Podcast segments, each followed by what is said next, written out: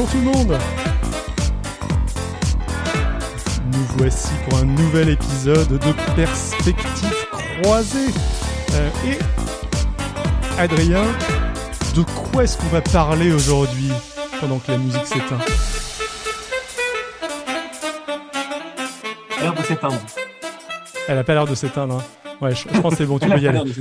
Bon, notre effet est totalement réussi. Alors, ce soir, nous allons parler en détail de Michel Marchand. On vous en avait déjà parlé la semaine précédente, mais il y en a plein de petites nouveautés rigolotes. On a découvert des choses sur elle et on va vous teaser une, actualité sur elle.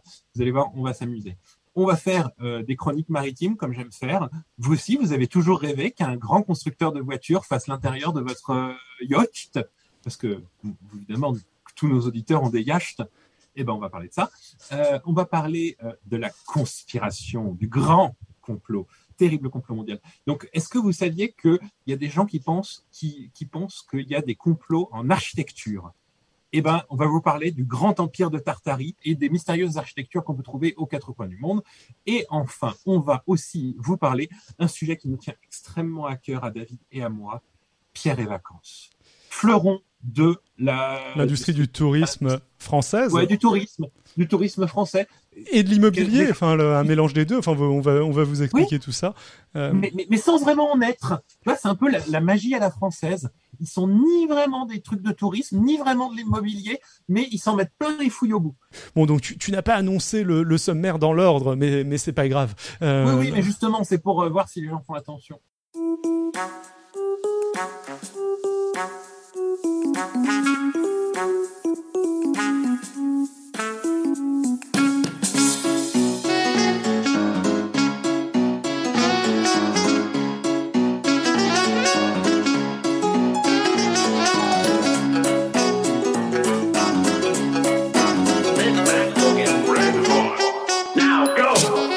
Que c'est que ce charmant, euh, que cette charmante petite bâtisse euh, bucolique euh, dans les montagnes Demande l'autre. vacances, c'est un concept. Dans les années 70, une station de ski, tout inclus. C'est comme ça qu'on dit? Des stations intégrées. En fait, le, le concept de, Intégré. de, de Pierre et. Vacances et de euh, Gérard Brémond, ça va être de, de proposer des, euh, des stations, généralement dans les montagnes, mais ça va rapidement se, se développer ailleurs. Au tout début, c'est où euh, les touristes vont pouvoir venir et ne plus sortir de la station de la totalité de leurs vacances. Ils arrivent, ils garent leur voiture euh, en début de semaine. Les réservations sont à date fixe du samedi au samedi. Euh, et là, ils ont euh, absolument ce dont ils peuvent avoir besoin dans la station. Donc, euh, ils ont le, le petit supermarché qui bon va coûter euh, 20-30% plus cher euh, qu'en bas de, de la montagne, etc. ils ont différentes activités sportives, etc. Ils ont aucun intérêt à sortir de la station pendant la totalité des vacances. quasiment ces trucs-là ferment totalement dès que les vacances sont terminées. Par contre, par rapport à des trucs un petit peu plus coûteux comme euh, le Club Med ou un hôtel, chez Pierre et Vacances, Un appart. t'es dans un appart, t'as ta cuisine, euh, tu fais toi-même tes courses, euh, Globalement, ils ont construit toute la ville qui est autour et euh, du coup, ça te fait une, une expérience de vacances qui était toute neuve quand ça a commencé dans les années 60. En effet. Euh, bon, le, le groupe va progressivement se développer. En 2003, ils vont racheter entre autres euh, Center Park, euh, ce qui va être quelque chose d'assez euh, d'assez important dans leur euh, dans leur croissance. On va le voir après. Mais Parce euh, que maintenant, il s'appelle Pierre et Vacances Center Park. Ouais. Attention. euh, Mais alors donc, ce qui est le- important aussi, c'est leur modèle économique. Donc, tu, est-ce Voilà. que tu peux décrire vite fait leur modèle économique? Parce que du coup, Pierre et Vacances, en fait, ce n'est pas juste des gens qui, qui ramènent énormément d'argent, construisent une station de ski et le gèrent et récupèrent les bénéfices après. Parce qu'ils ont eu une idée géniale. Le problème du modèle que je viens de décrire en premier, c'est qu'il faudrait des énormes capitaux que tu récupères très très très lentement. Et euh, une entreprise, ça n'a pas. Il faut où est-ce que tu les trouves ces capitaux-là? Et donc ils ont eu l'idée géniale de faire de transférer presque le crowdfunding des années 70, de transférer le risque depuis eux vers d'autres personnes. Alors donc ils vont voir d'abord une euh, collectivité et ils vont lui en, lui amener le plan tout en main avec euh, une activité très attractive, donc euh, station de ski ou station euh, balnéaire, euh, tout inclus, euh, tout ça. Et euh, ils vont, de, comme ils disent, ça va faire venir plein de gens et vous allez pouvoir toucher des taxes, il demande à la collectivité territoriale de faire un petit effort de prix sur le terrain à acheter. Donc, d'après les chiffres qu'on a, le, le, terrain constructible à Roibon en Isère a été acheté à 30 centimes, d'euros, alors que le, prix du, du village plutôt, voilà. était genre trois fois, 60 fois plus élevé. Et on demande euh, aussi, bien sûr, aux collectivités territoriales d'apporter les services publics, donc une gendarmerie, ce genre de choses, et ainsi, évidemment, des subventions. Parce que donc, faut, on est en France. Oui, euh, donc il, se base. Une partie, c'est que donc, qui va payer ces travaux, tout ça?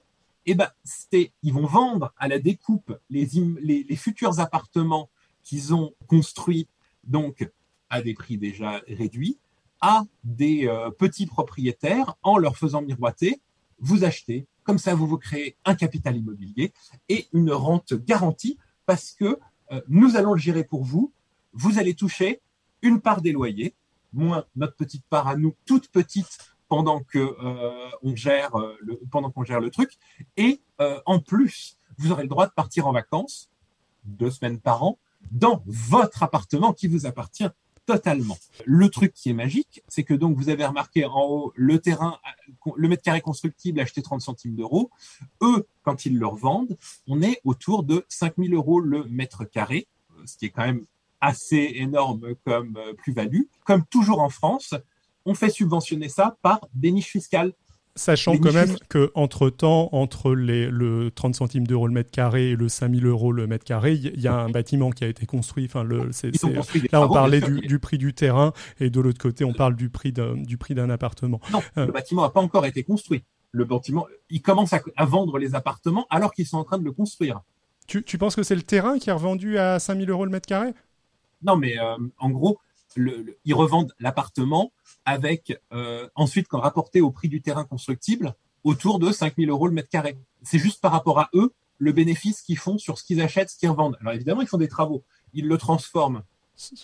Je pense, je pense vraiment que c'est l'appartement qui est revendu à 5000 euros le, le... Tu peux pas, c'est autour de ça, quoi. Oui, mais du coup, à mon avis, c'est plus, euh, étant donné que le mètre carré constructible, c'est euh, en, en, hauteur aussi. Donc, à mon avis, ça doit être le je, je, veux dire, 5000 euros le, le, mètre carré au sol euh, sur des résidences qui font genre 15 euh, étages, euh, ce, ce serait pas grand chose en fait. Le, oui, t'as raison.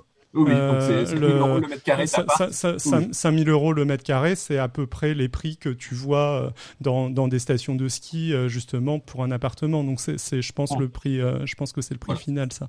Et donc, il s'engage exactement sur le temps de la, de la niche fiscale.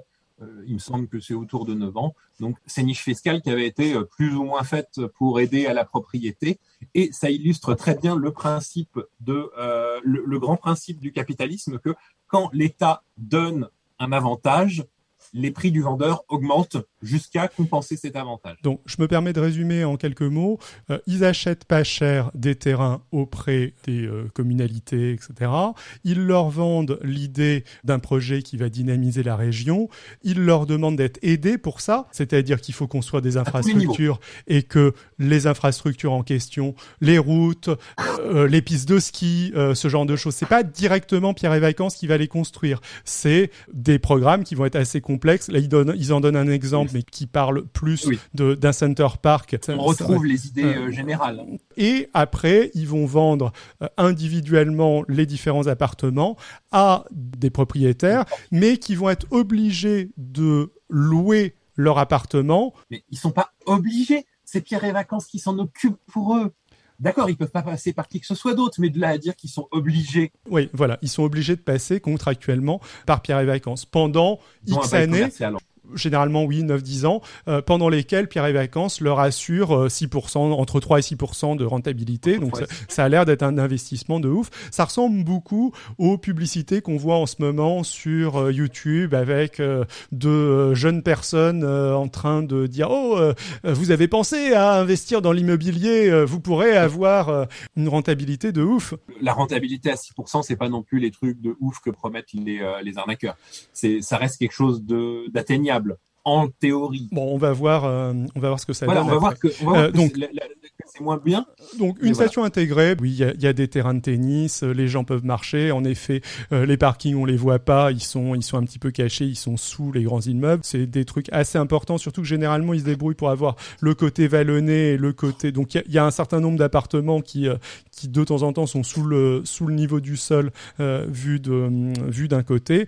Et en effet, c'est relativement agréable, je pense, de, de, garer sa voiture et d'être de se, se poser là. Moi, je, je c'est le genre d'endroit où euh, j'allais en vacances en été euh, quand euh, quand j'étais petit et puis on y est on y est retourné ensemble avec Adrien. Il n'y a pas très très longtemps. Pas, pas, pour consommer des vacances, hein, vraiment pour se documenter sur les. Exactement. Euh, c'est relativement cool pour pour les parents qui sont en mode bon bah mon enfant peut se balader un petit peu tout seul, il y a pas de risque qu'il se fasse écraser par une voiture. Moi de mon côté, je fais mes activités sportives ou un truc du genre, et c'est des trucs à la carte où contrairement à un club med ou un truc comme ça, tu payes pour tout ce que tu vas consommer. C'est le, le leur principe. Et ben donc, euh, si vous tapez sur Google Pierre et vacances arnaque ou Pierre et vacances propriétaire arnaque, ou euh, vous allez tomber sur énormément, énormément de réponses. En fait, parce que donc ce qu'on décrivait, c'était quand même un peu trop beau pour être vrai.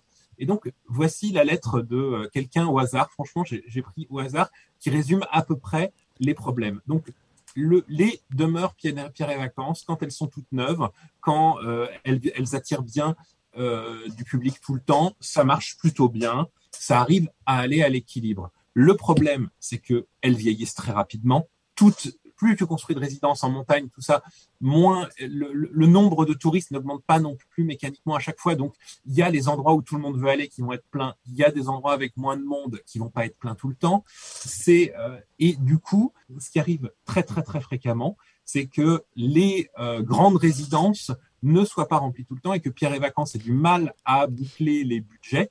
Et donc, comme ils sont contractuellement obligés de te donner un rendement tant qu'ils le doivent ils payent, mais dès qu'ils ne sont plus liés contractuellement, bah, qu'est-ce qui se passe? Les loyers baissent. Donc là, ce monsieur, au moment de renouveler le bail commercial entre lui et Pierre et Vacances, on lui a dit, euh, alors voilà les nouvelles conditions, ce que vous touchez, euh, moins 25%, vous aviez le droit de venir, bah, euh, vous n'allez plus avoir le droit de venir que deux semaines en basse saison. Et si vous voulez qu'on vous reprenne, comme le truc maintenant, il a 10 ans et une déco qui est complètement moche, il va falloir faire 30 000 euros de travaux sur votre appart, qui, généralement a coûté 100, 150 000 euros déjà, donc pas des travaux, euh, tout ça. Et le truc, c'est qu'on les comprend, les travaux sont nécessaires pour que des touristes euh, continuent à venir, que ça ait l'air propre, que ça ait l'air neuf, mais euh, les travaux ont du mal.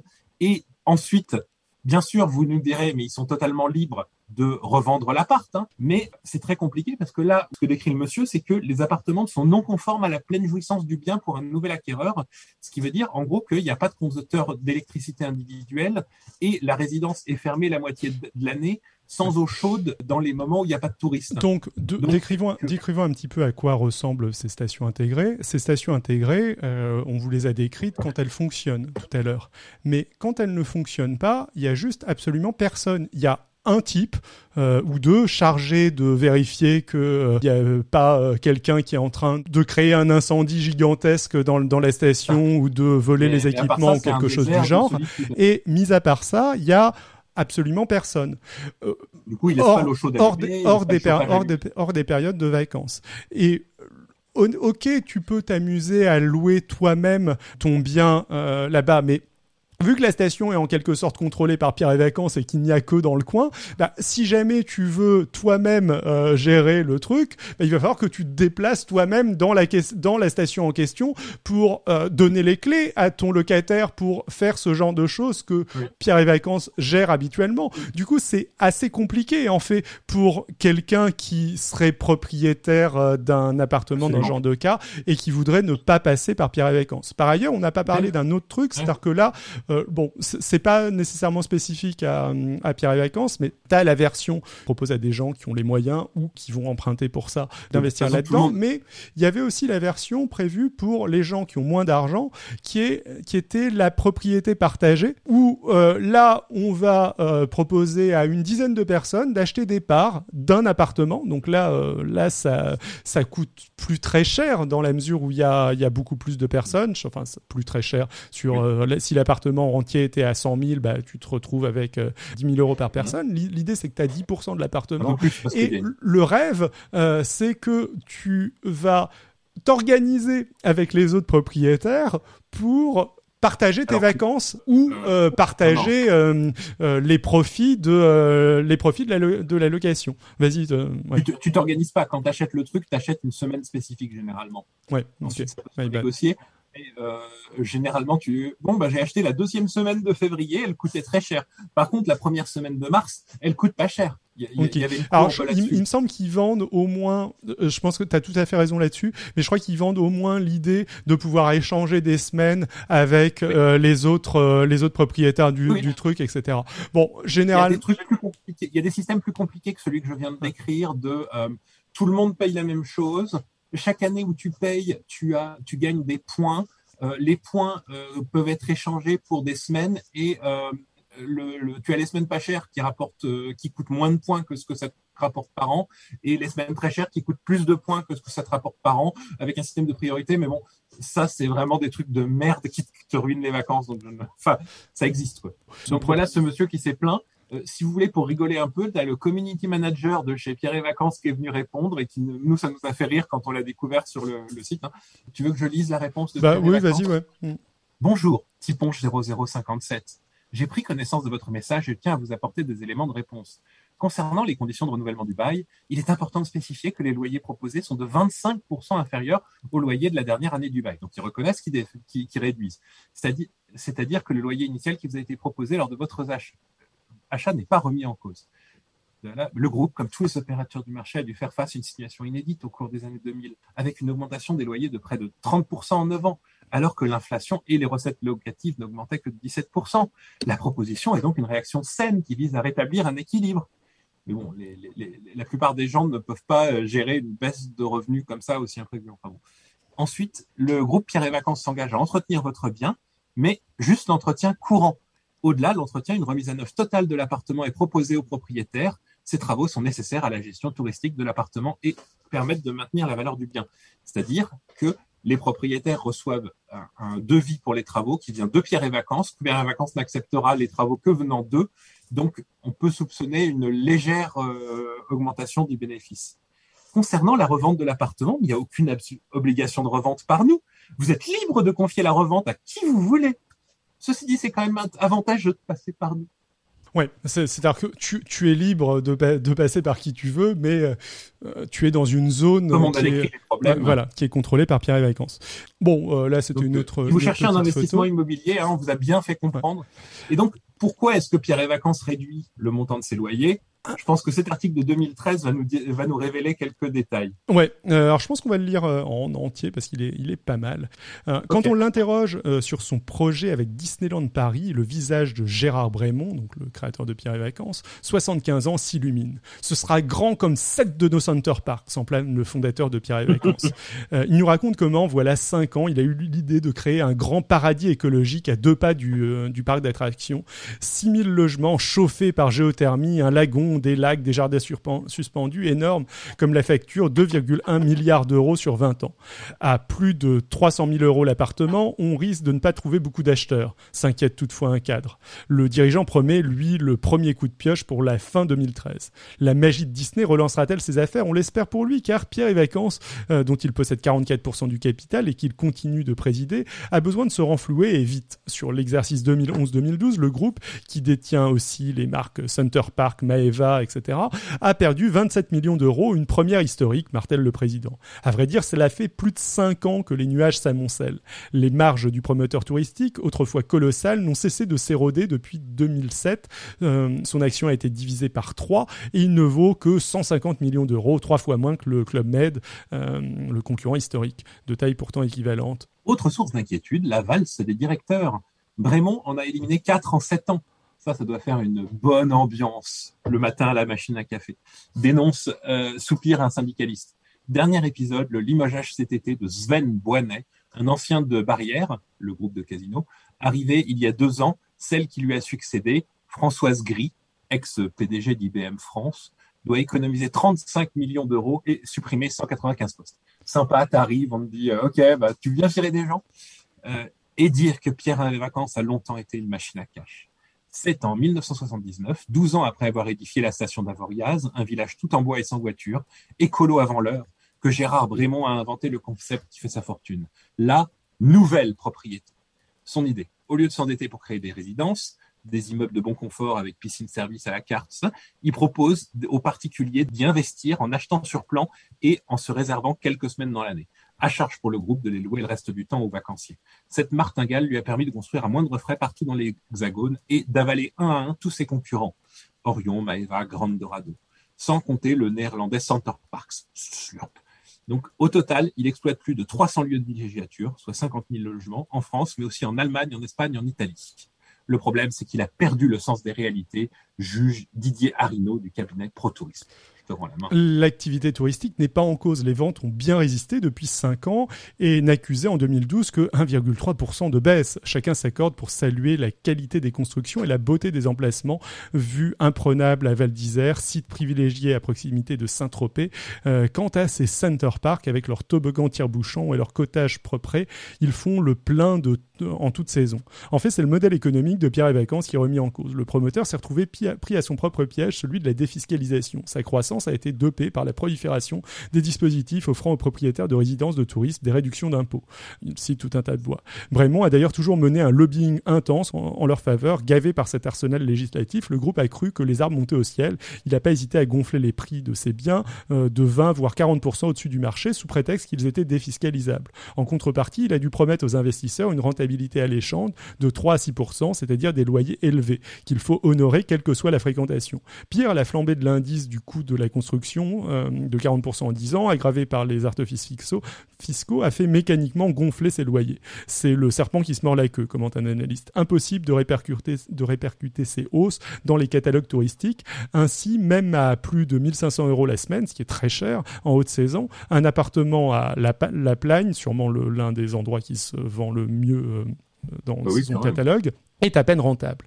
Et que dire alors d'Argenta en Corrèze ou de Marciac dans le Gers, fameuse station de ski euh, remplie pendant le célèbre festival de, jazz qui a lieu chaque année, la résidence chère au fondateur jazzman invétéré reste quasi vide le reste de l'année. Quelle surprise pour desserrer les taux, les équipes n'hésitent pas à faire des économies sur le dos des propriétaires. Depuis deux ans, ceux qui arrivent en fin de bail après neuf ou dix ans se voient infliger des baisses de loyer spectaculaires ça a été la douche froide. J'ai eu droit à 40% de diminution, décrit le propriétaire d'un mètre cinquante carré, d'un 50 mètres carrés aux Isambres, près de Saint-Tropez. En outre, le groupe leur impose parfois le paiement des charges qu'ils prenaient avant à son compte, 2000 euros annuels à Saint-Tropez, ainsi que des travaux de rénovation facturés au prix, fort, soit 5860 euros TTC chez le même acquéreur. La rentabilité de mon bien a chuté de 3,5 à 0,3%, super-il. Résultat, 15% des investisseurs préfèrent sortir du système, quitte à perdre les avantages fiscaux sur les forums internet, c'est ce qu'on a vu tout à l'heure, les euh, propriétaires furieux se déchaînent et euh, contribuent à écorner la réputation du promoteur à un moment où le marché de la pierre est en panne. Le chiffre d'affaires de sa branche immobilière a chuté de 16%. Les banques deviennent de plus en plus réticentes à financer ce type de biens, raconte un conseiller immobilier. Pierre et Vacances parti cet été. Les objectifs fixés par la direction sont devenus intenables. En 2012, nous devions vendre des lots pour environ 600 millions d'euros, témoigne un syndicaliste. On en a écoulé la moitié. Cet automne, Gérard Brémond a eu des sueurs froides quand le gouvernement a songé à tailler dans les avantages fiscaux. Curieuse coïncidence, après un rendez-vous avec le ministre du Budget, Jérôme Cahuzac, Cahuzac ce dernier y a renoncé jusqu'en 2016. Pour se relancer, le septuagénaire mise sur le succès des résidences urbaines Adagio qu'il développe avec Accor. Autre filon, les caisses de retraite et hum, les assureurs près de Poitiers, où un Center Park doit ouvrir en 2015. Il a vendu pour 95 millions d'euros de cotage à des institutionnels et il compte faire de même pour son village nature. Ah, la magie de Disney. Quel est le business de, ce type qu'on comprend un petit peu dans, cette, euh, dans cet article? C'est que les coûts des, euh, des, loyers, les 6% de rentabilité, comment est-ce qu'il les finance Si jamais il n'arrive pas à les financer par euh, le, le, fait de louer effectivement euh, les appartements? Eh ben, il les finance que le business Pierre et Vacances en faisant de nouvelles constructions. Vu que chaque nouvelle construction, c'est plein de cash qui rentre, vu que c'est bah, plein de nouveaux acheteurs. Et, surtout, c'est du cash énormément rentable, vu que, comme ils nous disent, il, il peut faire gonfler ses prix de 20 voire 40% au-dessus du prix du marché. Donc, du bénéfice énorme à chaque fois. Donc, ce n'est que les nouvelles constructions qui financent du coup, ça, du coup, ça crée une espèce de course à l'immobilier, de, de, course au fait de, de construire partout, ce qui est, ce qui est assez peu vertueux en termes d'écologie, ce genre de choses. C'est assez marrant parce que donc Center Park est beaucoup plus rentable que Pierre et Vacances parce que justement c'est un système qui arrive à être rentabilisé toute l'année parce que louer toute l'année, contrairement à la partie Pierre et Vacances où le, business model ne, le permet pas. Euh, mais euh, le il y a une contradiction entre le projet initial de Center Park qui était de faire un truc plutôt écolo et le résultat où euh, globalement t'imagines bien que même en, en disant que tu vas utiliser des énergies renouvelables euh, tout ça tout ça euh, le fait d'avoir une piscine géante chauffée toute l'année au milieu de n'importe quel endroit est assez peu écolo. Camdoc qui dit ça s'appelle une pyramide de Ponzi c'est une fraude ça. Et eh ben on s'est fait exactement la même remarque avec Adrien en regardant tout ça. fait la même remarque en disant c'est pas une pyramide, c'est une chaîne parce qu'il n'y a pas de notion de pyramide, il y a juste une notion de course en avant et c'est pas une fraude. Euh, bah, le truc c'est que son business existe, il y a des revenus, c'est juste que c'est un, c'est borderline quoi. Bah oui, c'est sans doute légal, mais c'est quand même financé par le fait d'avoir sans arrêt de nouveaux acteurs euh, qui euh, qui rentrent euh, et enfin donc c'est un business model vraiment pas vraiment pas sain. je rajoute un autre truc, c'est que le, le, premier article qui faisait un petit peu l'historique de Pierre et Vacances, etc., en fait, c'est une association en gros de riverains euh, qui est concernée par euh, le business model pour le coup d'un Center Park plus que d'un Pierre et Vacances et donc qui a, qui a fait euh, une enquête, qui a rassemblé tout un tas de documents justement pour s'offusquer un petit peu des conséquences à la fois écologiques et surtout écologiques dans leur cas, mais il parle aussi un petit peu du, côté pas sain du, du business model et c'est ça qu'on vous a montré au tout début. Camdoc nous dit c'est juste un mauvais investissement. Enfin, il ne faut pas acheter d'actions Pierre et Vacances tant que l'action n'est pas inférieure à la valeur des actifs. Le truc, c'est que, donc, on va, comme on va en parler, en fait, ils ont d'autres activités qui sont rentables, elles, et qui servent un peu à éponger les problèmes à côté. Donc ça, c'était un article qui date un petit peu, hein, il doit dater de 2013, ouais, l'article. Euh, Qu'est-ce qui s'est passé depuis Jacob pouvoir euh, donc là, on a un article un petit peu plus récent de 2016, euh, donc euh, trois ans plus tard. trois ans plus tard, eh bien, Pierre et Vacances avait l'air de se redresser. donc c'est un article de Challenge. Voilà. C'est un article, on va dire, assez peu critique sur sur Pierre et Vacances. Oui, comme souvent, Challenge, ils sont dans le dans le business. Donc le, début de l'article, on vous le résume, vous rapidement. Ils ont eu l'idée géniale d'aller construire des trucs en Chine. Mais du coup, et alors donc. Petit résumé de, euh, du coup, cet as de l'immobilier, l'activité représente 18% des revenus du groupe, mais 75% de ses résultats. Donc, comme on voit, c'était construire des trucs qui est massivement euh, euh, rentable par rapport à d'autres activités, a changé son fusil d'épaule en allant proposer ses appartements de ses futurs parcs et résidences aux grandes sociétés financières. La Caisse des dépôts, la CNP, le Eurosic, les banques et compagnies d'assurance l'accompagnent désormais aux côtés d'investisseurs individuels et ces ventes d'investissements, d'appartements qui souffraient de la conjoncture morose sont reparties à la hausse. Mais alors, ce que euh, Challenge ne précise pas, en fait, c'est des center parks qui se vendent vachement mieux, et aussi quand ils vont vers des, vers des investisseurs euh, euh, genre institutionnels. institutionnels, genre les grandes banques, ils sont ils promettent pas des rentabilités aussi absurdes que ça, vu qu'en fait les investisseurs institutionnels veulent parquer leur argent pas forcément faire des bénéfices de ouf. Donc c'est un bien meilleur euh, interlocuteur pour eux. Euh, Camdoc dans le chat qui disait, qui demandait si Challenge fait autre chose que du public reportage. Euh, j'en sais rien, mais ça, ça ressemble complètement à du public reportage. Hein. cette, cette as de l'immobilier, enfin tout, tout le vocabulaire est connoté, enfin le. le... oui, oui, bah c'est c'est Challenge quoi. Challenge est là pour faire plaisir aux grandes fortunes, pour ne pas mettre de coups de pied dans la fourmilière, pour euh, lubrifier le commerce français. Et donc, euh, comment ils ont réussi à se sortir du trou? Un truc qui m'a fait beaucoup rire. Alors, une, une innovation évidente. J'ai envie de, en tant que journaliste de challenge, rajouter mais génial euh, a consisté aussi à proposer le Wi-Fi gratuit. Euh, personne n'y aurait pensé. Euh, dans le même ordre d'idée, les prix des séjours sont présentés par personne et non plus par logement. Euh, sous-entendu, ils ont augmenté les prix. Euh, et l'entreprise a décidé de rompre avec la tradition de location du samedi au samedi afin d'offrir plus de souplesse aux clients. que de révolution génialissime. Cette refonte commence à porter ses fruits. Le taux de remplissage augmente. En mai, le groupe annonçait des ventes de séjours en hausse de près de 10% et un résultat opérationnel qui bondit de 14,5%. Les investisseurs croient à nouveau au potentiel de l'action euh, Pierre et Vacances. Son cours progresse de 36% depuis le début de l'année. Malgré les vents contraires, comme le dit pudiquement Gérard Brémond, le business des vacances reste porteur.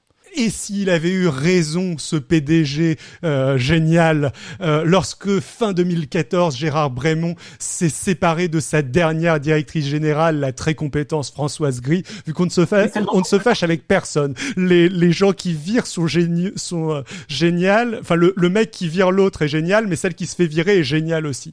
Euh, resté moins de deux ans en poste, tous les observateurs avaient déploré le caractère autocratique du président fondateur, incapable de passer la main alors qu'il avait largement dépassé l'âge de la retraite, d'autant que ce n'était pas la première fois. Euh, ah, attention, dirait-il du mal Non. Cet entrepreneur chaleureux a usé une demi-douzaine de dauphins putatifs en une décennie. Un vrai cimetière des ambitions. Mais les résultats sont là aujourd'hui. Le groupe remonte la pente, se désendette, s'internationalise, se modernise et innove comme jamais. Les analystes applaudissent, mais pour eux qui aiment avoir de la visibilité, la question de la succession reste entière et est de nature à tempérer l'optimisme actuel. D'autant que l'actionnaire chinois HNA, 10% du capital, alors que Gérald Brémond en contrôle 40%, qui aujourd'hui est un partenaire loyal et engagé et bien connu pour son appétit d'ogre. Il pourrait ne faire qu'une bouchée de ce fleuron du tourisme tricolore. Bon, bref, euh, si jamais on peut euh, croire euh, Challenge, ça allait légèrement mieux en 2016. Mais qu'est-ce qui s'est passé avec le Covid? On va continuer sur cette petite brève qui, qui nous a suggéré ce, ce mini dossier en fait. Euh, juste pour préciser, euh, Gérard Brémond est encore au pouvoir. Oui, Gérard Brémond est encore au pouvoir. euh, Voilà. Alors on- qu'on se posait déjà des questions à 83 Ouais. ans et qu'on se posait déjà des questions sur sa succession. on comprend qu'il a euh, usé un certain nombre de PDG, enfin de voilà, lessivé par neuf années consécutives de pertes.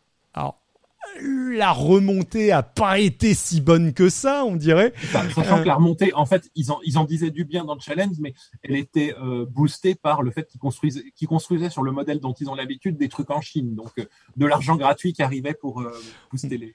Et donc voilà, neuf années consécutives de pertes.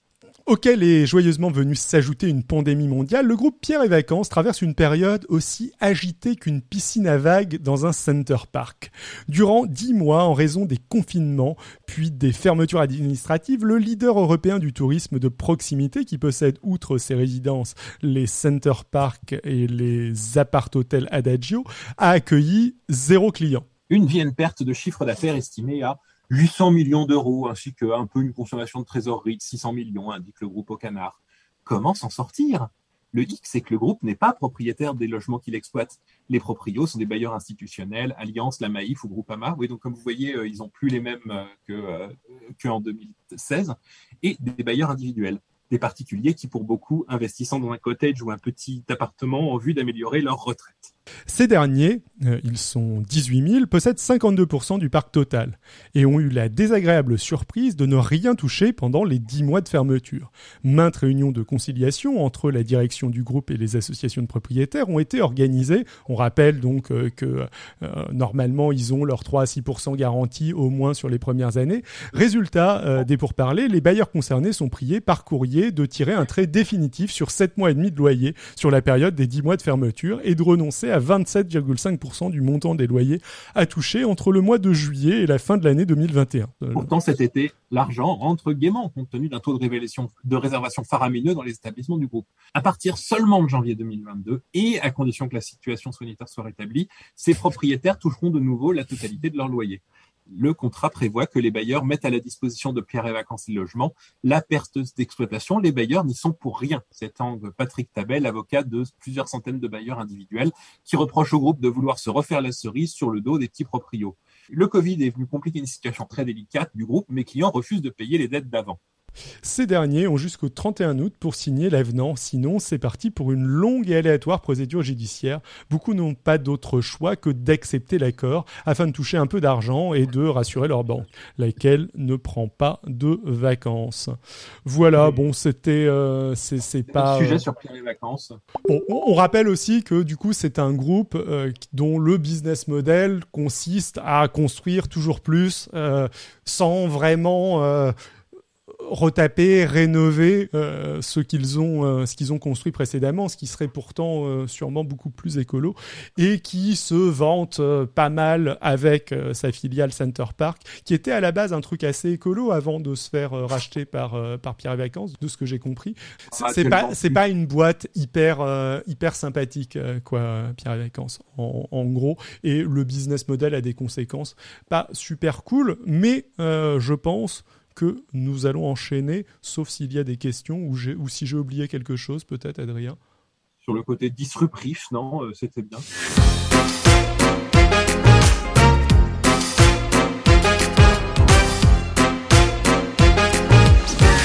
C'est pas ah. tellement une revue de presse, là, c'est plus un dossier tu vas nous parler du Tartarian Empire. Euh, qu'est-ce que c'est que le Tartarian euh, Empire? On parle en fait d'une communauté qui se mélange entre YouTube et des, et des euh, boards Reddit et certains forums peu connus qui partagent une théorie du complot extrêmement bizarre qui affirme que tout ce qu'on sait à propos de l'histoire de l'architecture est faux.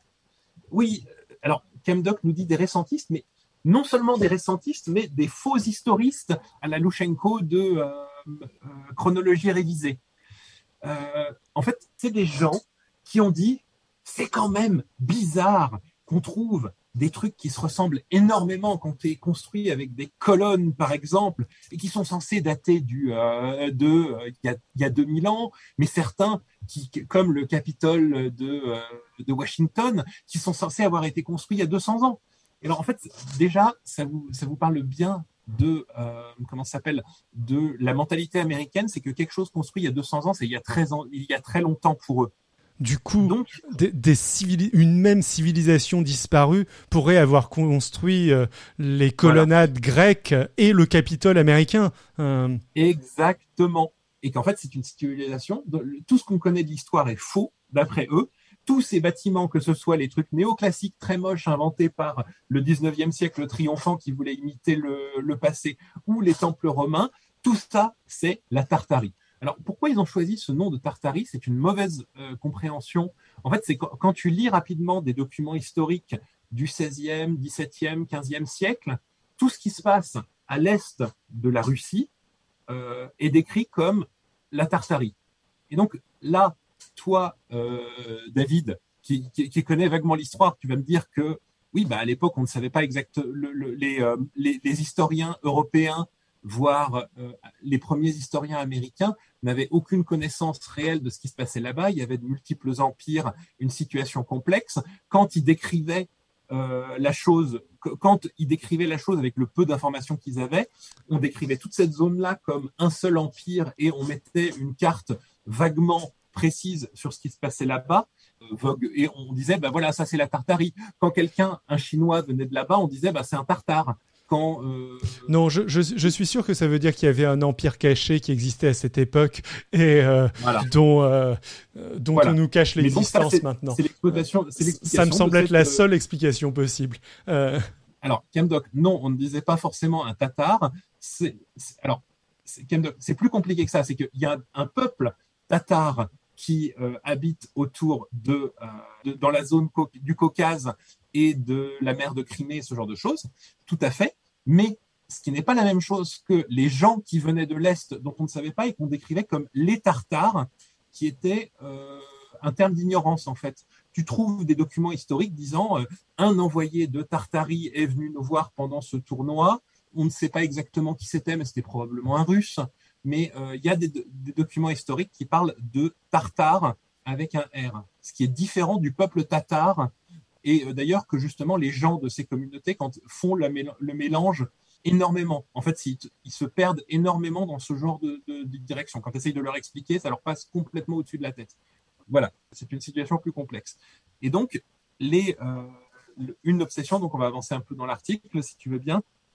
Une grande obsession, donc, c'est ces bâtiments magnifiques construits au 19e, début 20e, particulièrement aux États-Unis. Donc, par exemple, le Singer Building, construit par Monsieur Singer, le propriétaire de la célèbre marque de machines à coudre, qui était, qui avait été construit avec toutes les fioritures qu'on peut imaginer qu'un milliardaire de cette époque aurait mis. Il y avait des, des halles en or à l'intérieur, euh, donc du bon goût, tu vois.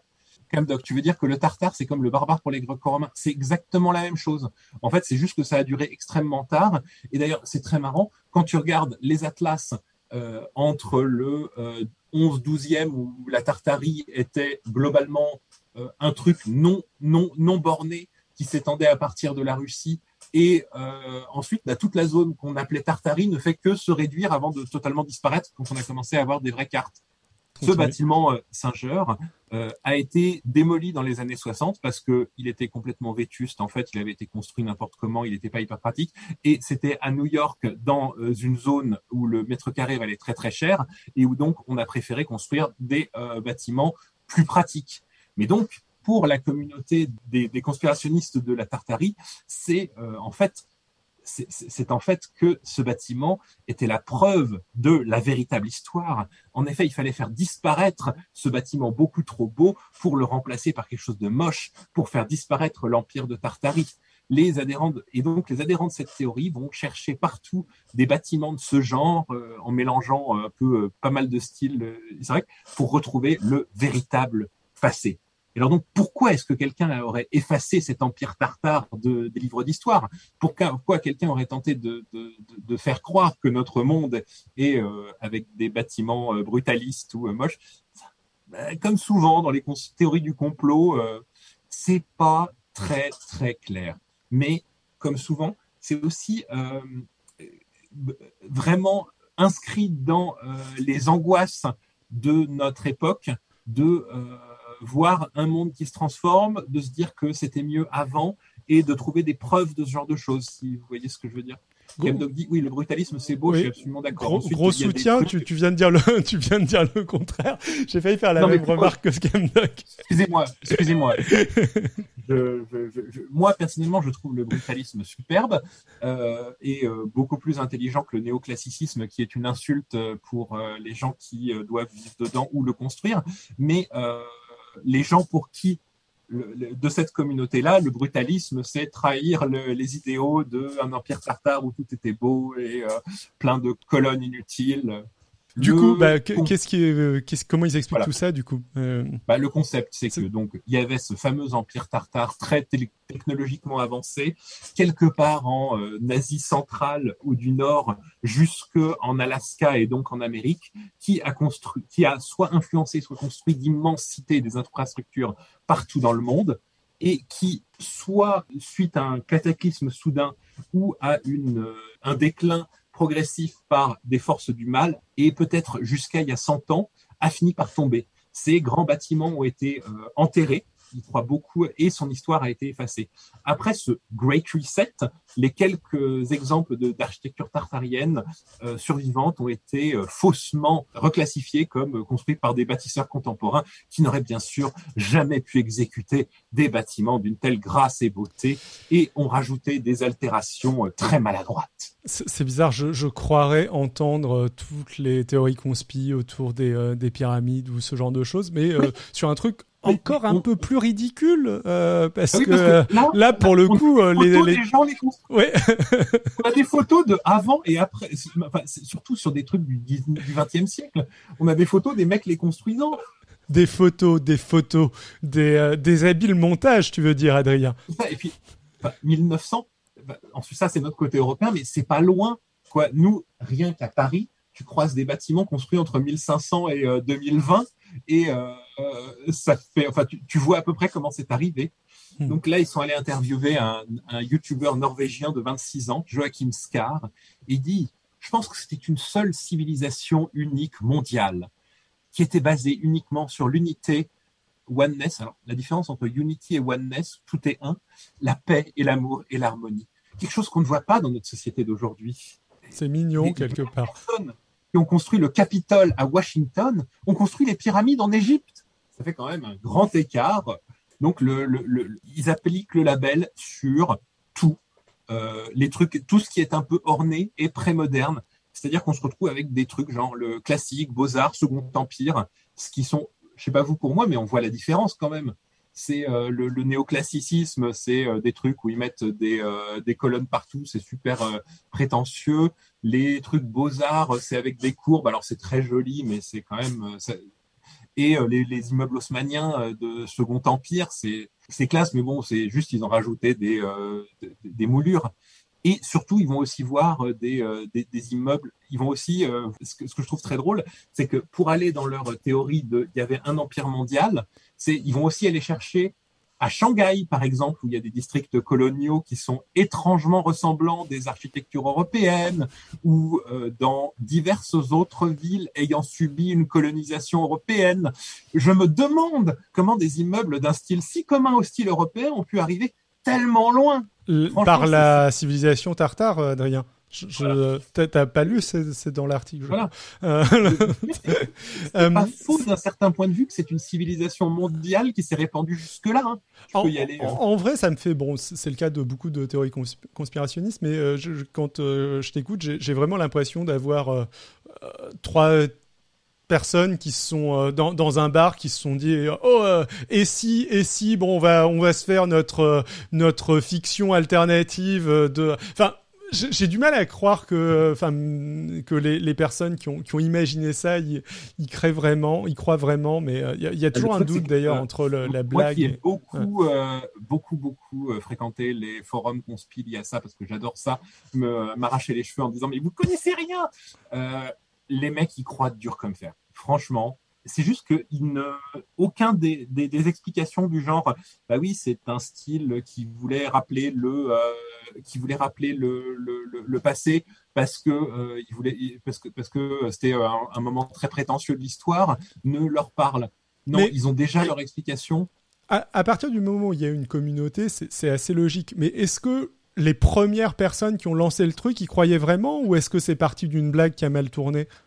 Je, Peut-être que tu n'as pas la réponse. C'est possible. Je n'ai pas la réponse, évidemment. Je vais pas les pattes, mais. Euh, Pardon.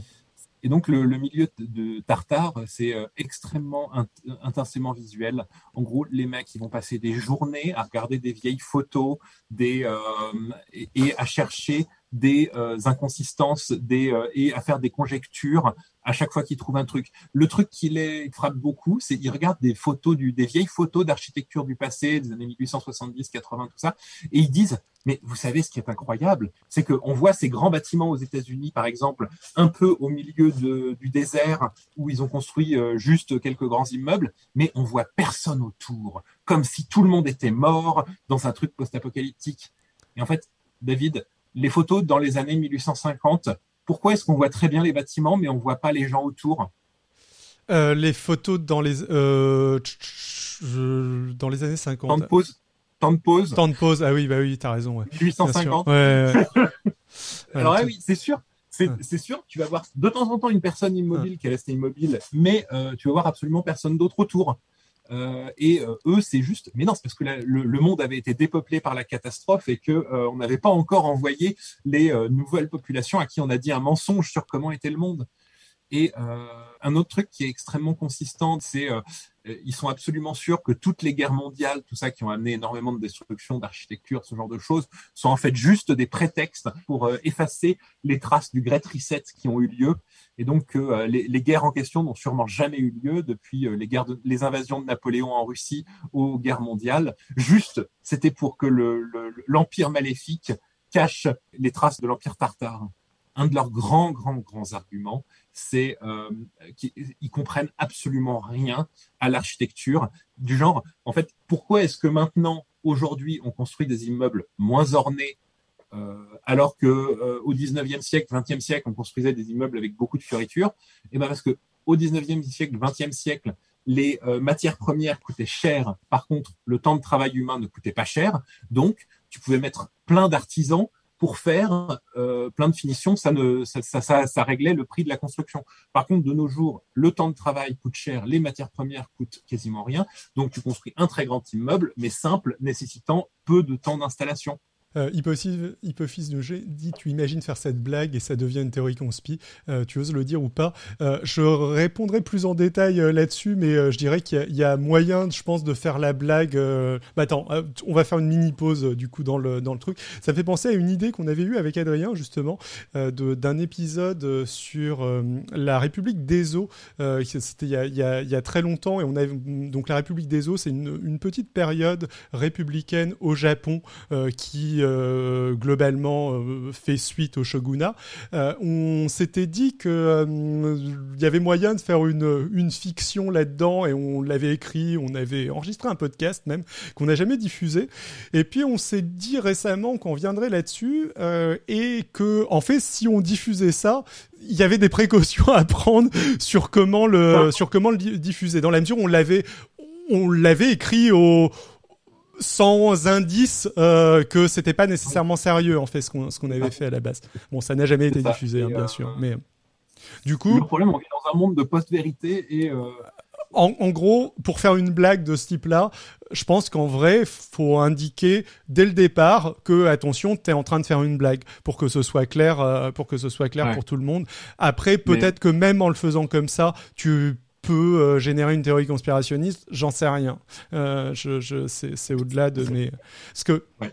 de temps en temps aussi, euh, on peut aussi se dire que des blagues de genre, genre le Gorafi, etc., ce genre de choses, peuvent aider à éveiller l'esprit critique aussi, aider à. Mais à côté, il y a des gens qui les partagent des fois au premier degré. Mais il y a plein de gens qui les partagent au premier degré.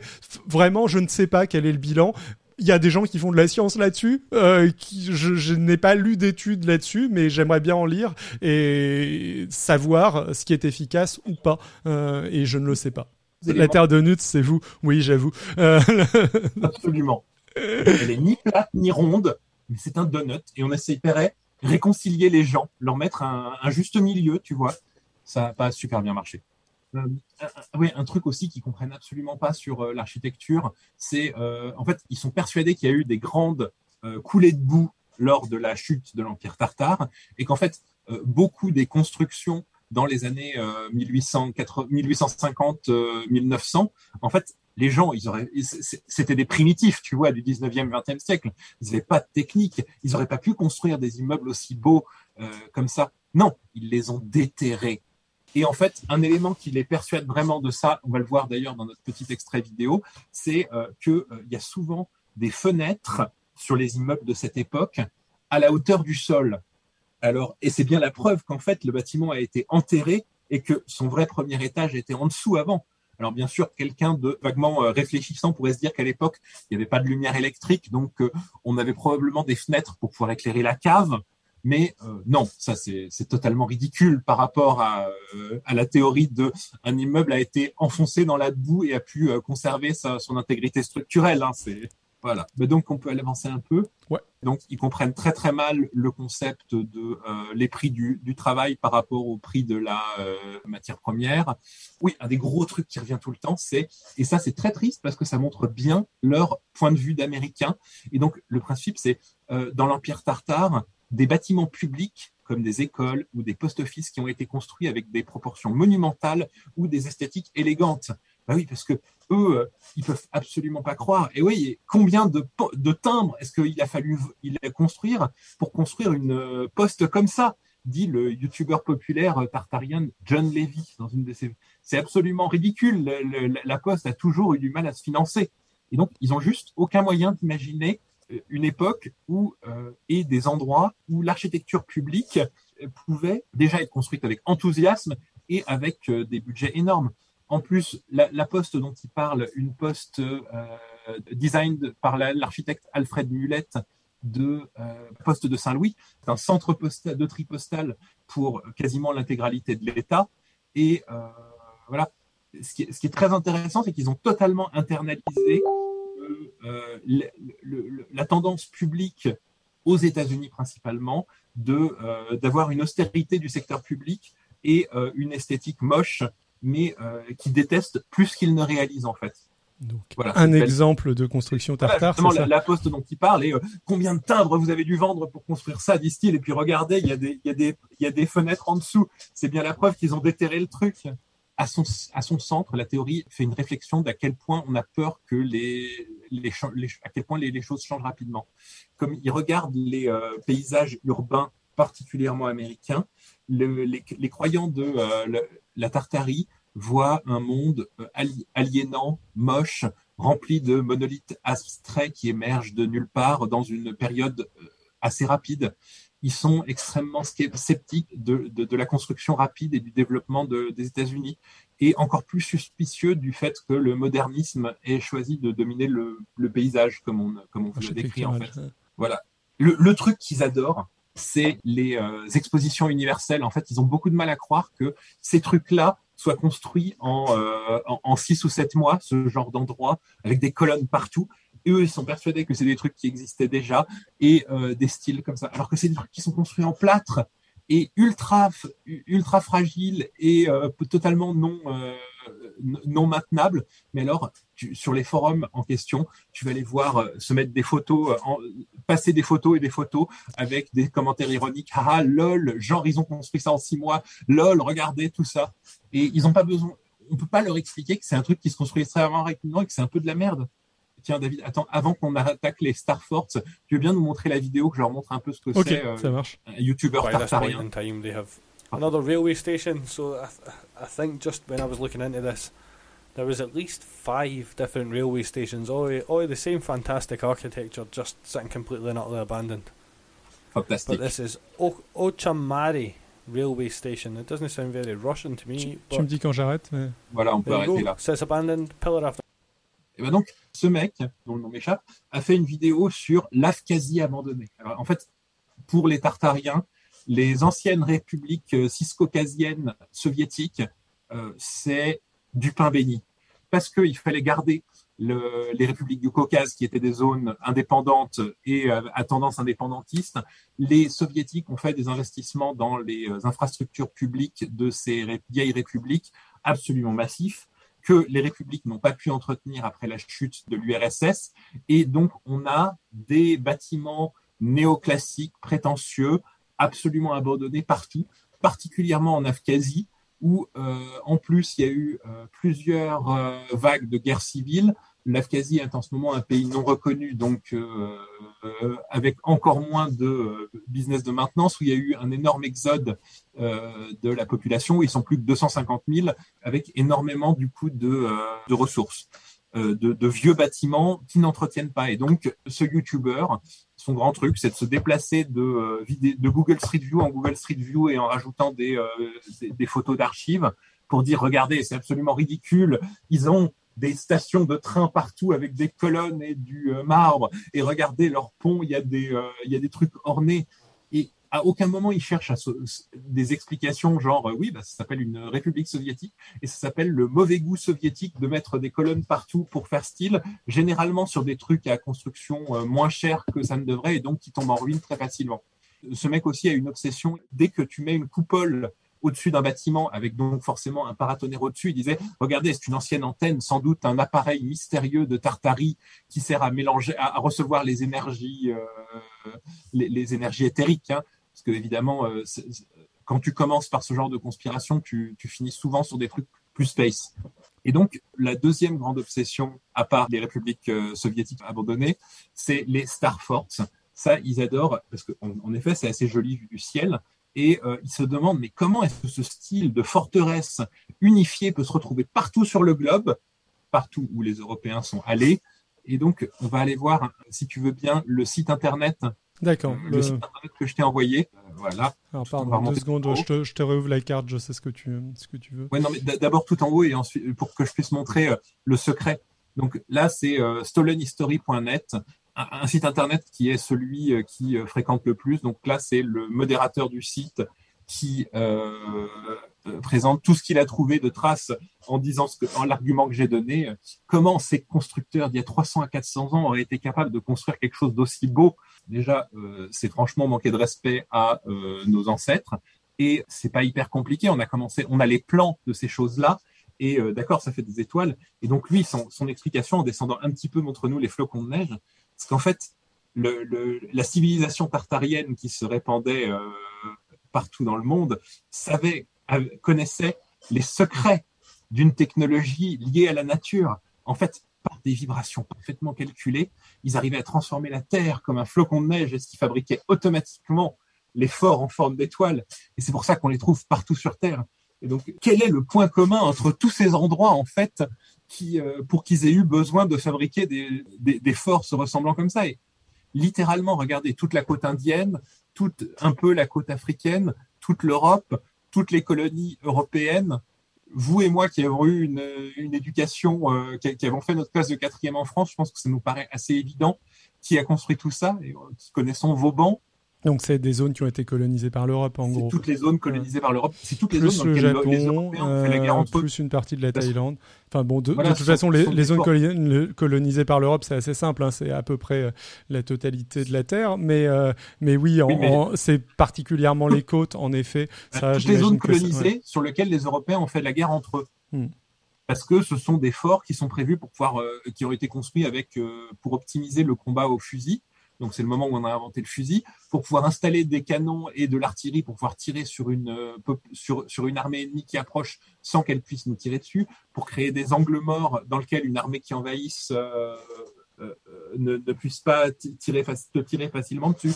Mais bon, ça ils adorent et donc il y a des, c'est un de leurs sujets de fascination de te trouver toutes les cartes de l'époque et de dire ah, c'est absolument ridicule. Regardez pourquoi est-ce que des pays tellement différents auraient construit leurs forteresses pareilles. Euh, C'est un manque de respect de euh, un peu un peu comme le- le- la théorie du complot sur les pyramides. En fait, c'est de manquer de respect aux constructeurs de l'époque. Donc euh, un des problèmes, donc souvent ce genre de communauté peut euh, se retrouver assez facilement avec des euh, théories antisémites et les trucs habituels. Hein. C'est pas le, le cœur de leur truc, mais tous ces genres de gens tombent très facilement dedans. Et voilà. le, mais le, il faut le reconnaître, le village des mystérieux méchants qui ont abattu l'empire tartare n'est jamais clairement défini. La- plupart des gens, même le mec là en question, mais beaucoup de gens parlent de mystérieux parasites qui euh, se nourrissent de douleurs et de conflits, et ils se lamentent de la, que la vie contemporaine soit devenue une, euh, un endroit où tout est réglé par la tyrannie, le désir et l'esclavage. Et euh, ça parle en fait très très bien des, euh, des euh, deep insecurities qui parlent à ce genre de gens. Et euh, ils se rendent pas compte en fait les mecs qui disent ça que euh, en fait l'architecture moderne et dé- l'idéologie derrière l'architecture moderne que eux méprisent est en fait une critique, euh, et va dans leur sens. Le, modernisme, les bâtiments modernes euh, ve- veulent une architecture égalitaire qui évite de se coincer dans les délires du passé, du genre les Grecs faisaient des colonnes parce que ça permettait de faire tenir un toit, mais nous on fait des colonnes, c'est complètement inutile et s'inféoder au passé sur des idées pas top en, en dépensant de l'argent inutilement et euh, viser des formes universelles dans le but de pouvoir fournir au- à tout le monde une habitation. Le brutalisme, Bah, c'est ce le, Corbusier, etc. en France, et c'est oui, c'est des, euh, c'est Mm. ça vise à une architecture beaucoup plus fonctionnelle euh, et euh, Ça. ça vise l'usage en fait. Alors ça, ça donne aussi des, ça a un Oui. style très massif, euh, très très particulier, euh, un peu associé aux, aux grosses tours et à l'architecture soviétique. Mais Sachant que ça n'a pas besoin de l'être. hein. Regardez mais- les HLM des années 60 en France, Ouais. ils avaient leurs défauts, mais ils sont charmants. tout à fait. Et donc ce genre de ce, ce genre de communauté, ça parle d'un désir humain assez basique de de, bah, de, de- de communauté justement, de se raconter des histoires ensemble et euh, le, surtout le, le besoin de se sentir comme un, un protagoniste dans une guerre plus grande. Et c'est quelque chose qui a une traction très forte sur les gens de nos jours et qu'il faut analyser, je pense. Comme je, je vous conseille de lire cet article, qui est vraiment très intéressant en détail. Euh, donc c'est un article de Bloomberg, c'est ça? Ouais. Euh, C'est un article de Bloomberg, ouais. Ouais. Le... D'ailleurs, c'est assez drôle parce que je fréquente ces, euh, ces forums-là pour me moquer, pardon, je veux dire, pour commisérer. Et il y a eu beaucoup de gens qui étaient actifs sur ces forums qui ont dit avoir été contactés par l'auteur, par Zach Mortis, et qui disent qu'ils ont été très déçus par le résultat. Et ils sont absolument sûrs qu'en fait, c'est la preuve que le euh, terrible complot mondial a très peur d'eux et que la vérité va être révélée très bientôt, tu vois, demain. Tu Genre. fréquentes activement ces forums, mais euh, c'est pour te moquer parce que toi, tu sais que ce ne sont pas les Tartares qui sont derrière tout ça, mais les Atlantes, bien, bien évidemment. Non, non mais Euh, ça n'a rien à voir. Mais l'Atlante, il construisait pas sur Terre, il construisait dans l'eau. C'est pour ça qu'on n'a pas retrouvé. Et il construisait pas des trucs néoclassiques. Il faisait des trucs tout l'Ouest.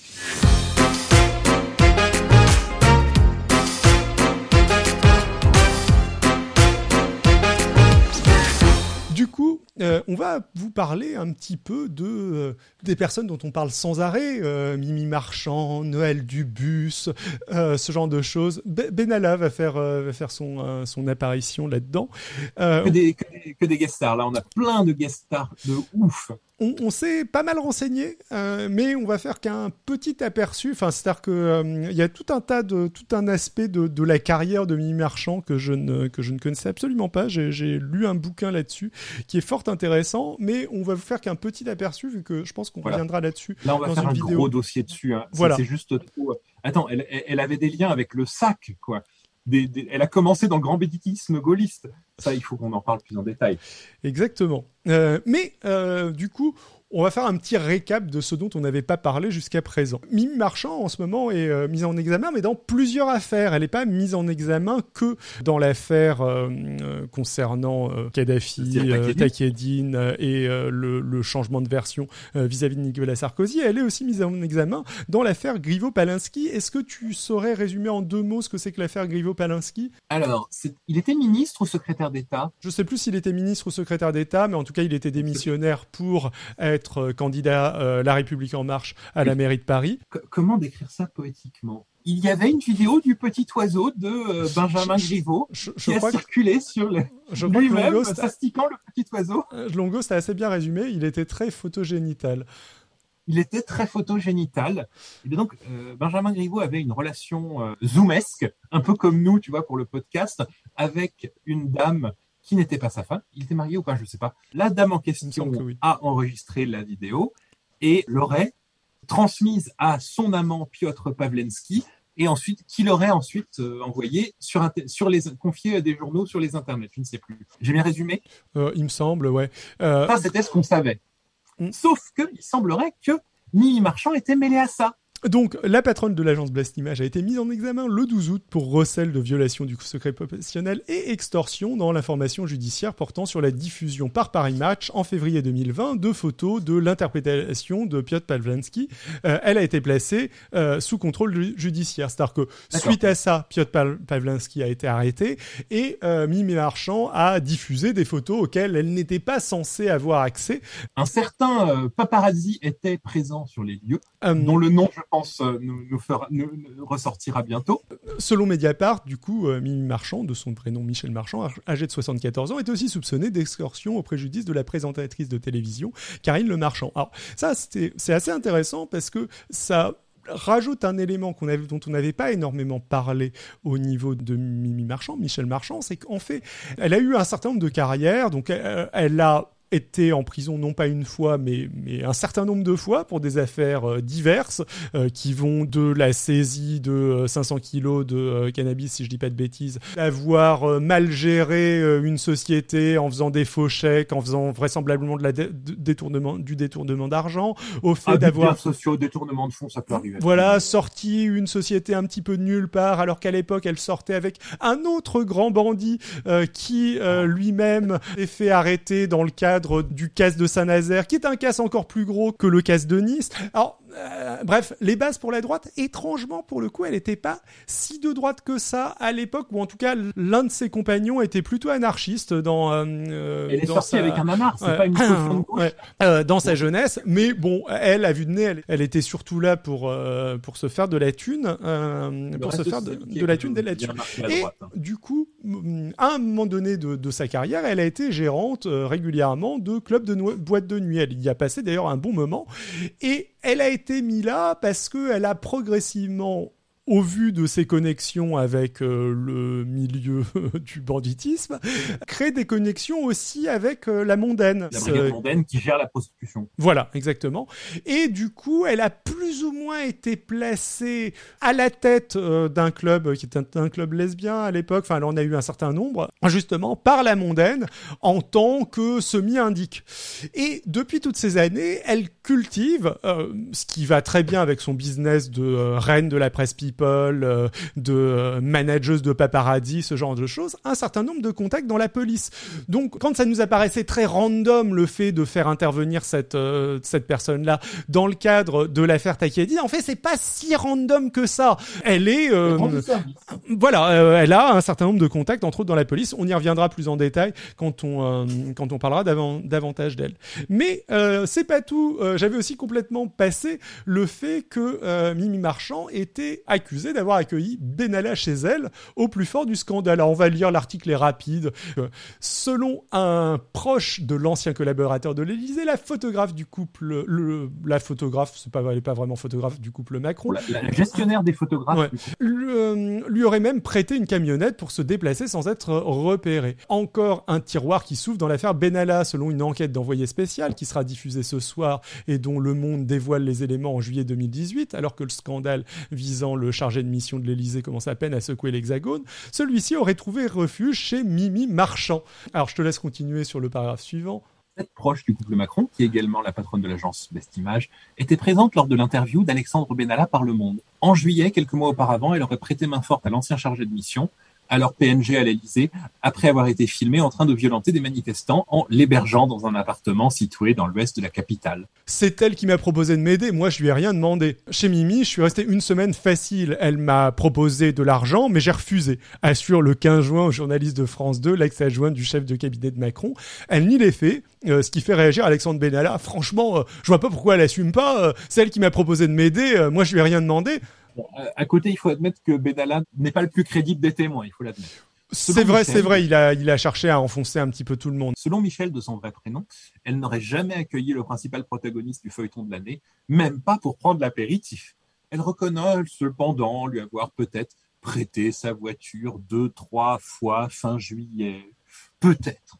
Confirmant au moins un contact entre les deux parties lors de cette période trouble pour l'Élysée heureusement, euh, il y a absolument personne euh, qui serait proche de Michel Marchand qui aurait aussi eu des contacts avec Benalla à ce moment-là.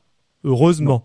Alors, qu'est-ce que c'est que cet article? Info Le Point, Benalla, son coffre-fort et le paparazzi. Un photographe accrédité à l'Elysée a été entendu par les enquêteurs. Il est soupçonné d'avoir aidé Benalla avant la perquisition de son appartement. Mais qu'est-ce que c'est que ça? Quel photographe? Il me semble qu'on parlait d'un photographe déjà il y a quelques instants. Ah, ça va venir. Euh, les enquêteurs du 36 rue Bastion, siège de la direction régionale de la police judiciaire de Paris, ont auditionné le photographe Sébastien Valliella, accrédité à l'Elysée, grâce à l'entregent de Mimi Marchand 72 ans, gourou de la presse People et ami du couple Macron. On est en 2019, hein, c'est des articles un petit peu vieillots, mais, mais fort, intéressants. Le, elle a, CV de Valiella. Alors, Valiella, du coup, c'est qui Valiella en deux mots? Bah Là, c'est écrit. Déjà, c'est un paparazzi qui s'est fait connaître pour avoir photographié François Hollande sortant du domicile de Julie Gaillet à scooter. C'est aussi lui qui avait euh, publié les premières photos de Mazarine Pinjot. Oui, en effet. Mmh, c'est aussi lui donc qui a photographié l'arrestation de Piotr Pavlovski, dont on parlait plus tôt. Exactement. C'est également lui qui prend des photos. Euh, c'est le photographe accrédité de Macron et en fait c'est quasi le photographe officiel de Macron. Ce que je ne savais pas et que j'ai découvert en lisant un petit peu, c'est que Valier-là, il était avec Macron le soir de la victoire et apparemment il lui aurait sauté dans les bras le jour de la victoire. Enfin, c'est ah, devenu un peut-être proche et peut-être un petit peu exagéré, mais euh, euh, quelqu'un qui, qui, fréquente assidûment Macron au moins au même titre que Benalla fréquentait assidûment Macron. un ami. Voilà. selon le caractère enchaîné, Sébastien Valélia se trouvait à bord d'un Soum, un véhicule chargé de faire des planques, qui aurait pu servir à transporter le fameux coffre. Face aux policiers, Valiella a nié toute participation à une quelconque dissimulation de preuves. Il n'était d'ailleurs au volant d'aucun véhicule à quatre roues, mais sur un scooter. En revanche, il affirme avoir suivi un van qui transportait la compagne et l'enfant d'Alexandre Benalla, ainsi que la baignoire en plastique du bébé. Il dit ne pas avoir été en mesure de voir si une armoire, une armoire forte se trouvait à l'intérieur. Que faisait-il sur les lieux? Son métier de journaliste a-t-il laissé entendre? À l'époque des faits, sa patronne, très proche de Benalla, était le premier fil d'information pouvant être jugé délicate par les époux Macron. C'est pas totalement non crédible non plus. Je veux dire que euh, un paparazzi soit là pour euh, pour prendre des photos de, de Benalla à ce moment-là, c'est pas lors de la perquisition menée par la brigade de répression de la délinquance contre les personnes et décidée par le parquet de Paris par la suite des révélations du monde sur les violences commises le 1er mai, le coffre avait disparu. Cet épisode avait alimenté rumeurs et fantasmes sur les liens entre Alexandre Benalla et Emmanuel Macron. Pour l'ancien chargé de la sécurité du président, le coffre n'était qu'un attribut légal euh, servant à déposer son arme après l'obtention légale d'un permis de port d'armes par la préfecture de police qu'il n'avait pas en fait. Euh, alors pour quelle raison l'avoir fait euh, transporter la veille de l'intervention de police? Alexandre Benalla s'en était expliqué devant la police et les magistrats en charge de l'enquête après l'ouverture d'une information judiciaire pour violence volontaire. Selon lui, l'armoire ne contenait que des armes. D'après ses déclarations, il avait décidé de le mettre en lieu sûr car son adresse avait-il dit été connue de nombreux journalistes, qu'il avait été filmé et qu'il fallait donc placer son arsenal à l'abri. Individuellement, cet article, bof avec le contexte, un peu chaud quand même. Ça pue un petit peu. Alors, sinon, euh, du coup, euh, ça, on vous en parlera un petit peu plus en détail. Mais ça, euh, c'est un teaser. Ouais, ça, c'est un teaser. Donc, j'ai lu ce bouquin de. Enfin, j'ai presque tout lu, sauf les 20 dernières pages, de Jean-Michel Décugis, qui est un, journaliste, en fait, au Parisien et qui, a priori, fait, fait pas mal d'articles, justement, sur, sur Mimi Marchand, Benalla, Joël Dubus, ce genre de, ce genre de personnes. Donc, bah, ça retrace pas mal la, la carrière de Michel Marchand. Il y a pas mal de choses intéressantes. Toute euh, sa montée, euh, sa montée en puissance, le fait qu'elle a passé vraiment beaucoup de temps en prison euh, dans, dans des cadres vraiment très différents, le fait que ah, qu'elle est elle s'est lancée dans la presse, euh, entre autres avec euh, une associée qu'elle a, elle a trahi beaucoup de personnes. Elle s'est lancée dans la presse avec une associée en contribuant à lancer, un, même si c'était pas vraiment son idée, un magazine euh, sur la vente d'armes. elle a racheté à un moment donné un bar ou un restaurant qui appartenait au SAC. Enfin, voilà, enfin, elle est, ça fait longtemps qu'elle est dans la sauce sur euh, les affaires louches, on va dire, de euh, la Ve République. Euh, et ils décrivent pas mal son business model qui est passé des vrais paparazzis, on va dire, aux fausses paparazzis. C'est-à-dire que le, le, business model actuel de Michel Marchand, c'est pas d'avoir des scoops, c'est d'étouffer des scoops et de choisir avec les personnes avec qui elle bosse quelles images vont passer dans la presse, sachant qu'elle est aussi très douée pour se mettre au milieu de tout, pour être incontournable ce genre de choses. Et puis, euh, il y a aussi pas mal d'articles euh, sur Noël Dubus. Euh, c'est le fameux intermédiaire entre Michel Marchand, Nicolas Sarkozy, qui a a priori euh, rencontré euh, Sarkozy vu qu'il a euh, son bouquin dédicacé, etc. Ce, ce, genre de choses, qui était là lors du, du, changement de version de Ziad Takedine et qui, jusqu'à présent, pour moi, pour nous, avait l'air d'être un intermédiaire louche qui débarquait un petit peu de nulle part. Là, en fait, Dubus débarque pas du tout de nulle part. Donc, donc Marianne a fait un long article dessus. Euh, J'étais obligé de euh, m'abonner à Marianne pour accéder à l'article, ce qui m'a fait, euh, ce qui m'a fait mal au cul.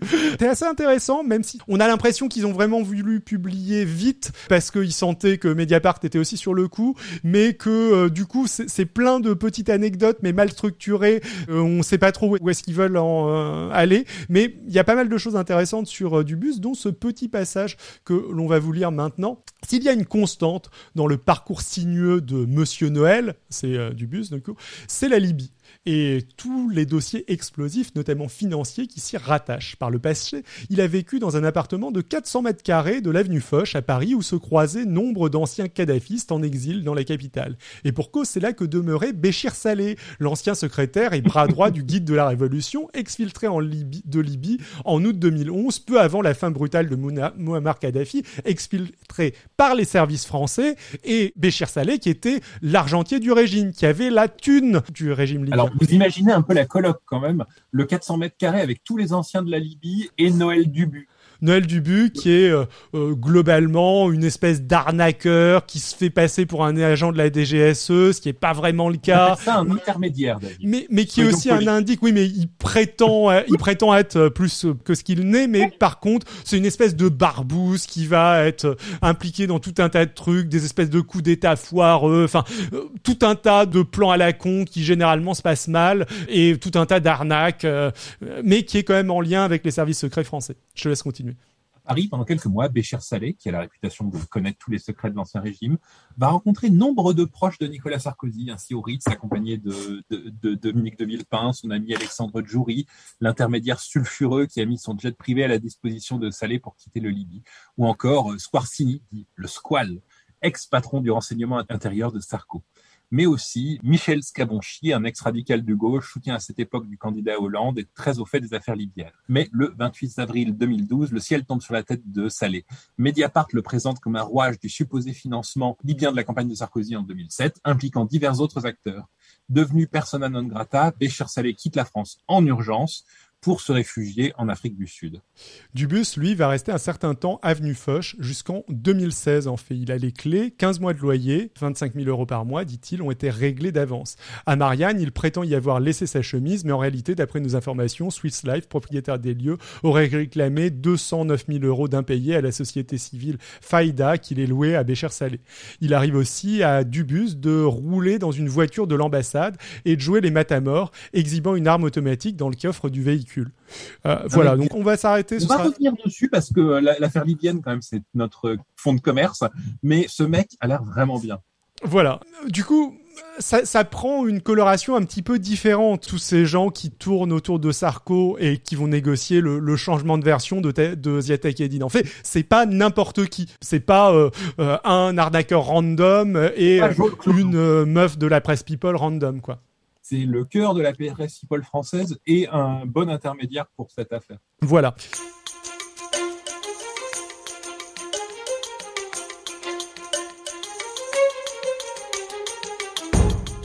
Alors vous savez, dans les chroniques maritimes, moi j'aime parler de euh, des choses qu'on ne connaît pas de, sur le monde marin, des employés en mer et de, de, leur mauvais traitement qu'on leur fait habituellement. J'essaye de, monter un peu le l'awareness et en fait, là, j'ai envie de parler d'un sujet qui va toucher vraiment tout le monde. Vous détestez pas quand vous achetez une nouvelle Bentley et que en fait l'intérieur de votre yacht n'est pas assorti à la Bentley? Franchement, moi, ça me fait chier. Et donc, ce mec a eu ce problème qu'on a tous eu. Mince, mon yacht n'est pas assorti à ma voiture. Et donc, j'aimerais vous montrer euh, euh, Bentley euh, qui a accepté d'assortir l'intérieur du yacht à sa nouvelle voiture. Alors donc voilà, ça c'est le, absolument de très très bon goût, je veux dire du noyer rouge et du cuir blanc. Franchement, tu ne peux pas faire plus sobre et de bon goût. Et donc, on va descendre un peu pour voir le résultat. Voilà. Et là, franchement, tu te sens mieux. Attention, hein, parce que les détails sont là. Tu as la texture en diamant euh, du cuir qui est exactement avec le même nombre de, de coutures. 712 coutures par diamant. Et on se moquait des bâtiments russes, hein Merci Bentley, merci. Bah après c'est leur euh, c'est leur business model en vrai. Euh, bon, c'est. Et donc on va passer à mon vrai article. Bah non, là je, te coupe. Hein. T'avais le droit à un article, tu voulais qu'on aille vite, ça y est, on a terminé là. J'ai pas été rapide. Merde, pardon. Je vais pas être en plein écran. Donc, la proue du Wakashio est toujours coincée sur un récif 375 jours après s'être crashée. Et donc, il y a un peu plus d'un an, le bateau appelé le Wakashio s'est craché sur un récif proche de euh, l'île Maurice et la proue, avec donc, comme vous voyez encore des euh, containers coincés dessus, euh, est toujours là-bas. Pour ce genre de choses, qui c'est qui est censé mener l'enquête et, et, faire une investigation? Eh ben, c'est l'autorité du pavillon. Donc, comme si vous avez suivi mes chroniques, vous savez que généralement, les pavillons des bateaux de transport sont des pavillons de complaisance des pays qui n'ont absolument pas les moyens de faire ce genre de choses. Donc, le Wakashio euh, voguait sous le pavillon du Panama qui n'a pas encore fini son enquête. Qu'est-ce qui s'est passé avec le Wakashio Parce que nous, nous n'avons pas les limitations du Panama. On a terminé notre enquête, je veux dire. Voilà. Donc le Wakashio a été euh, a été charteré par une compagnie japonaise, la MOL, et appartient à, une, Nagasaki Shipping, donc euh, un, autre affréteur japonais. Euh, en se dirigeant au Brésil à partir de l'Asie, le bateau a soudain changé de direction et s'est mangé des récifs de coraux protégés juste au sud de l'île Maurice le 25 juillet dernier. La blessure sur le bateau était tellement grave qu'ils ont perdu plus de 1000 tonnes de euh, bunker fuel, donc c'est euh, le carburant des bateaux, c'est-à-dire le plus épais de tous les plus épais, le truc qui reste tout en bas à la fin de toutes les distillations, c'est le carburant le plus sale qui pollue le plus. Et le Wakasho s'est coupé en deux. Donc l'avant du bateau a pu être récupéré très rapidement par euh, une compagnie de salvage chinoise c'est pas les pas les meilleurs, j'ai pas eu leur nom, mais bon, les les, les salvors chinois sont connus pour être un peu moins chers que le reste du monde, mais ils sont pas forcément plus mauvais, donc il n'y a pas vraiment de raison que soit plus compliqué. Mais ils ont réussi à récupérer aussi le bloc d'accommodation, donc euh, les, les, habitations, les cabines et la, plus, et la majorité du pont de, de ça, de, du deck, c'est-à-dire l'endroit de commandement. Et euh, les opérations pour récupérer le reste du bateau ont été se sont complètement arrêtées dans les derniers mois. On accuse euh, le climat d'hiver en fait de l'île Maurice qui a été un des plus euh, stormy, un des plus violents de ces dernières années. En fait, un peu comme partout dans le monde avec le réchauffement climatique, les tempêtes sont plus violentes. Donc, pourquoi est-ce que ce bateau s'est effondré? Donc, ils avaient un, une route qui euh, devait les faire passer à 22 miles nautiques de euh, la côte. Mais ils ont soudainement changé de direction pour passer avec un nouveau plan à moins de 2 miles nautiques. Et la raison qui a été citée, selon le, le, communiqué de presse qui est sorti récemment, en fait, c'était l'équipage qui voulait avoir accès à une zone où les téléphones mobiles passaient. Et euh, c'est, euh, on peut vraiment le comprendre. Je veux dire, c'était euh, les, les, équipages font de très très longues, font de très très longues tours. Il y a des mois en mer et tous les moments où ils sont pas loin d'une île, où ils peuvent appeler leur famille, avoir accès à Internet, évidemment, ils vont en profiter. Et malheureusement, à côté de ça, on a découvert que l'équipage utilisait une, euh, une carte nautique qui n'était pas à la bonne échelle, donc il ne se rendait absolument pas compte du problème. Et autre euh, gros problème qui a fait empirer tout, tout c'est que aucun membre d'équipage n'est resté pour veiller et pour euh, surveiller ni en visuel ni en radar. Qu'est-ce qui s'est passé? En fait, le, tweet qui est juste en dessous nous le révèle. En fait, il y avait un anniversaire ce jour-là et ils se sont crachés parce qu'ils étaient tous à célébrer l'anniversaire. Et si vous pensez qu'il mérite d'être puni, bah, l'île Maurice est d'accord. Le capitaine est toujours emprisonné depuis un an à l'île Maurice en attendant de déterminer les responsabilités. Tout l'équipage est encore euh, assigné à domicile dans des hôtels à côté pour potentiellement servir de témoin pendant les, le procès éventuel. Aucune date n'a encore été déterminée. Tout ce petit monde est coincé là-bas. Voilà. Et donc, on attend encore pour virer la proue de l'épave. Chaud. Enfin bon, triste. Très triste, très compréhensible, extrêmement énervante stupidité par certains mm. autres côtés. Euh, on espère que le corail pourra être sauvé, que ces gens finiront par pouvoir rentrer chez eux. Mais au-delà du pavillon, c'est en eau internationale. Alors non, ce truc-là n'était pas en eau internationale, c'était dans l'eau des îles Maurice, dont le statut ne suis pas sûr à 100%.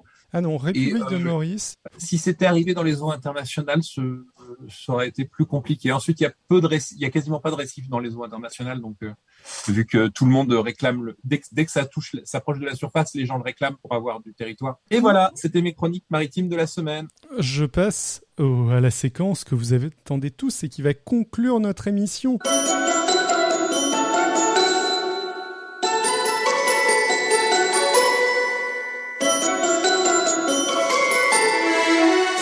Ministre Battle Donc, on vous rappelle le classement jusque-là. Euh, on avait en numéro 1 Bruno Le Maire, euh, notre ministre de l'économie. Et donc, nous sommes dans ce fameux classement dont le, but est de déterminer euh, le, le, classement objectif et juste de l'ensemble des ministres présents et passés de Macron et plus de quelques secrétaires d'État et autres ministres délégués. bien sûr, nous sommes comme euh, Super Ciné Battle, notre modèle euh, parfaitement euh, neutre et objectif dans ce classement. et le classement, une fois gravé dans le marbre, ne pourra pas bouger et, ça, ça, classera définitivement l'ordre d'importance. On le fera publier et encadrer, hein, attention. Et, en numéro 9, en, queue de peloton, nous avons donc Jean-Michel Blanquer, qui est pour le moment le pire ministre de Macron, même si il y avait quand même un petit peu de concurrence entre au moins les trois derniers. Il y a eu des hésitations entre Frédéric Vital à la recherche, Gérard Collomb à l'intérieur et Jean-Michel Blanquer à l'éducation. C'était un petit peu difficile. Nicolas Hulot aussi a eu sa petite chance de passer devant euh, Bruno Le Maire, mais, mais lui n'a pas écrit de roman porno, malheureusement pour lui. Mais c'est dur, c'est dur à surpasser quand même. Et donc, on va avoir un, candidat de poids euh, aujourd'hui. J'ai un double sentiment, à la fois euh, celui de constater euh, la violence du geste, cette gifle qui violente, cette gifle euh, qui au fond doit nous réveiller aussi dans ce rapport à la violence, j'y reviendrai, cette gifle qui est adressée à la fonction et qui du coup touche la nation tout entière et la force symbolique de cette gifle est extrêmement forte, et en même temps le fait de ne pas surdimensionner l'incident, parce que tous les présidents de la République qui vont régulièrement au contact de la population, des Français, s'exposent à cela, et la plupart des prédécesseurs d'Emmanuel Macron en ont été victimes. Et je pense que la meilleure réponse à cela, c'est de ne pas changer, de ne pas s'arrêter, de ne pas dramatiser la situation, mais sans négliger la force et la violence symbolique du geste. Castaner, ancien ministre de l'Intérieur, deuxième ministre de l'Intérieur sur trois d'Emmanuel Macron. Et en fait, il y a eu un exploit, parce que bon, quand il est parti, je me disais, ils pourront pas trouver quelqu'un de plus antipathique que lui pour le remplacer. Ils ont quand même réussi. Mais on n'a pas encore le remplacement de, Castaner. Alors pourquoi est-ce qu'il est antipathique, euh, Castaner euh, Raconte-nous un petit peu. Euh. C'est dur à résumer, quoi il a une attitude de, euh, de bandit marseillais euh, quand il va voir les gens. Il est méprisant. Il a assumé avec euh, extrêmement de morgue l'augmentation de la violence dans la gestion des manifestations en France et de, de, beaucoup de choses. Bon, je, je suis bêtement sur sa page Wikipédia, hein, mais dès son ralliement à Macron, il est assez antipathique. C'est-à-dire qu'il commence en expliquant que tous les politiques ont de l'ego ou alors ils mentent. Il y a peu, je téléchargé encore la Provence à 5 heures du mat pour voir s'il y avait ma photo dans l'édition du jour. What? Il justifie son ralliement à Emmanuel Macron en expliquant qu'il faut être au bon endroit au bon moment, sans, sans forcément savoir ce que ce sera que l'après. Donc là, tu, défendais un petit peu Hulot sur un mode, euh, c'est quelqu'un qui voulait rentrer au gouvernement pour faire des choses. Euh, là, c'est pas ce qui ressort. Il se présente lui-même comme étant quelqu'un d'extrêmement égotique qui cherche sa photo dans les journaux à 5 heures du mat et qui, de l'autre côté, veut euh, le pouvoir pour le pouvoir, en, quelque sorte. Ça le rend pas extrêmement bah, sympathique. Les débuts de, euh, de sa carrière politique. Avant même les débuts, il y a ces liens avec le grand banditisme qui datent de, à 17 ans, il abandonne ses études et il va vivre pendant euh, trois ans à Marseille où il aurait gagné sa vie en jouant au poker et donc d'après lui-même. Et il s'était lié avec un parrain du grand banditisme dont le nom m'échappe, euh, Christian Oraison, caïd des Alpes de Haut Provence, braqueur abattu de plusieurs balles en 2008, et euh, il déclare à son sujet euh, c'était mon grand frère, mon protecteur, il m'appelait l'étudiant. Fils de l'intérieur avec ça, oui, bon, c'est des, des, frasques de jeunesse. ça, dépend exactement, enfin, quels étaient leurs liens, faudrait, faudrait en savoir un petit peu plus. Mais oui, ça dresse pas un portrait. Alors, je, je connaissais pas l'époque de sa coupe mulet, par contre, qui a apparemment beaucoup marqué Long Host dans le chat. J'ai pas en tête de photos avec. Euh, il gagne du point, effectivement. Il monte un peu. Moi, ce que j'ai pas mal noté, c'est le début de sa carrière politique, donc, où il s'illustre en diffusant ce qui est présenté comme un tract porno sur son opposante chez LR. Euh, mais Ami du bon goût. Euh. voilà, on va dire que c'est assez peu élégant, un peu sexiste, etc. J'ai pas vu le tract en question, donc je très misogyne. Je je sais pas exactement à quoi il ressemble, sachant qu'en plus le cœur du tract est euh, globalement de ce que j'ai compris de la, de, la montrer en train de baiser avec un pont de LR ou de ça, ça devait pas être ça devait pas s'appeler LR à l'époque de l'UMP ou du RPR ou de je ne sais trop quoi pour euh, suggérer qu'elle doit sa place au fait d'avoir couché avec quelqu'un d'autre ou un truc comme ça. Enfin bon, voilà, ça, ça commence en, toute délicatesse, on va dire. Alors là, on continue sur des anecdotes, mais il y a l'anecdote en 2019, quand il était déjà ministre, où il s'est fait filmer dans une boîte de nuit, se, rapprochant d'une femme qui n'était pas la sienne, de manière très publique, et où il a été filmé par 25 portables exactement en même temps, et qui a été commandé commenté par son frère d'une citation qui me fera toujours rire. Pour se faire avoir comme ça, comme un bleu, pour pas se rendre compte qu'il y avait des portables autour de toi, faut être soit ivre mort, soit con comme un âne. Et mon frère ne boit pas. La citation est très bonne. Euh, et puis, bah, il y a, euh, il y a la montée de la violence des flics, de problème un peu plus près. Ouais, il y a le coup des manifestants. Euh, il me semble, c'était des, euh, des soignants euh, qui, qui manifestaient, qui se qui se retrouvent nassés dans un. Je sais plus si c'était des soignants ou si c'était des gilets jaunes, mais globalement. C'est qu'on a commencé à utiliser systématiquement la NAS voilà. pour dissuader les manifestants de revenir. En gros. Donc, donc, je sais pas si vous connaissez le principe de la NAS, c'est de tu mets des, tu, tu, tu, attires les manifestants sur une place, tu mets des policiers à toutes les sorties et tu, et tu les laisses pendant 7, 8 heures, histoire qu'ils s'énervent bien. Alors, Longos nous dit que ça commence avec Sarko. Moi, je ne me prononce pas là-dessus. En tout cas, Castaner en a bien, l'a bien fait. Ouais, ouais euh, les borgneurs, euh, dit euh, Bubu Radical sur le chat. Oui, c'est-à-dire que c'est sous lui que tout un tas de manifestants, en particulier Gilets jaunes, vont se prendre des flashballs balancés droit dans les yeux qui vont les éborgner. C'est sous lui aussi que, en utilisant cette stratégie de la NAS, on va coincer des manifestants, dans une zone où ils n'ont absolument aucun moyen de sortir et euh, bah voilà ils sont dans un cul-de-sac et euh, il y a des, des CRS qui foncent avec euh, leur, leur bouclier et des lacrymogènes. Donc non mais ils foncent même pas généralement ils font rien. oui ils avancent doucement ouais. le but principalement c'est de les laisser en place de leur faire passer ces 8 ou 9 heures et en fait de les dégoûter de revenir la semaine suivante. C'est des techniques de contrôle des manifestations comme ça.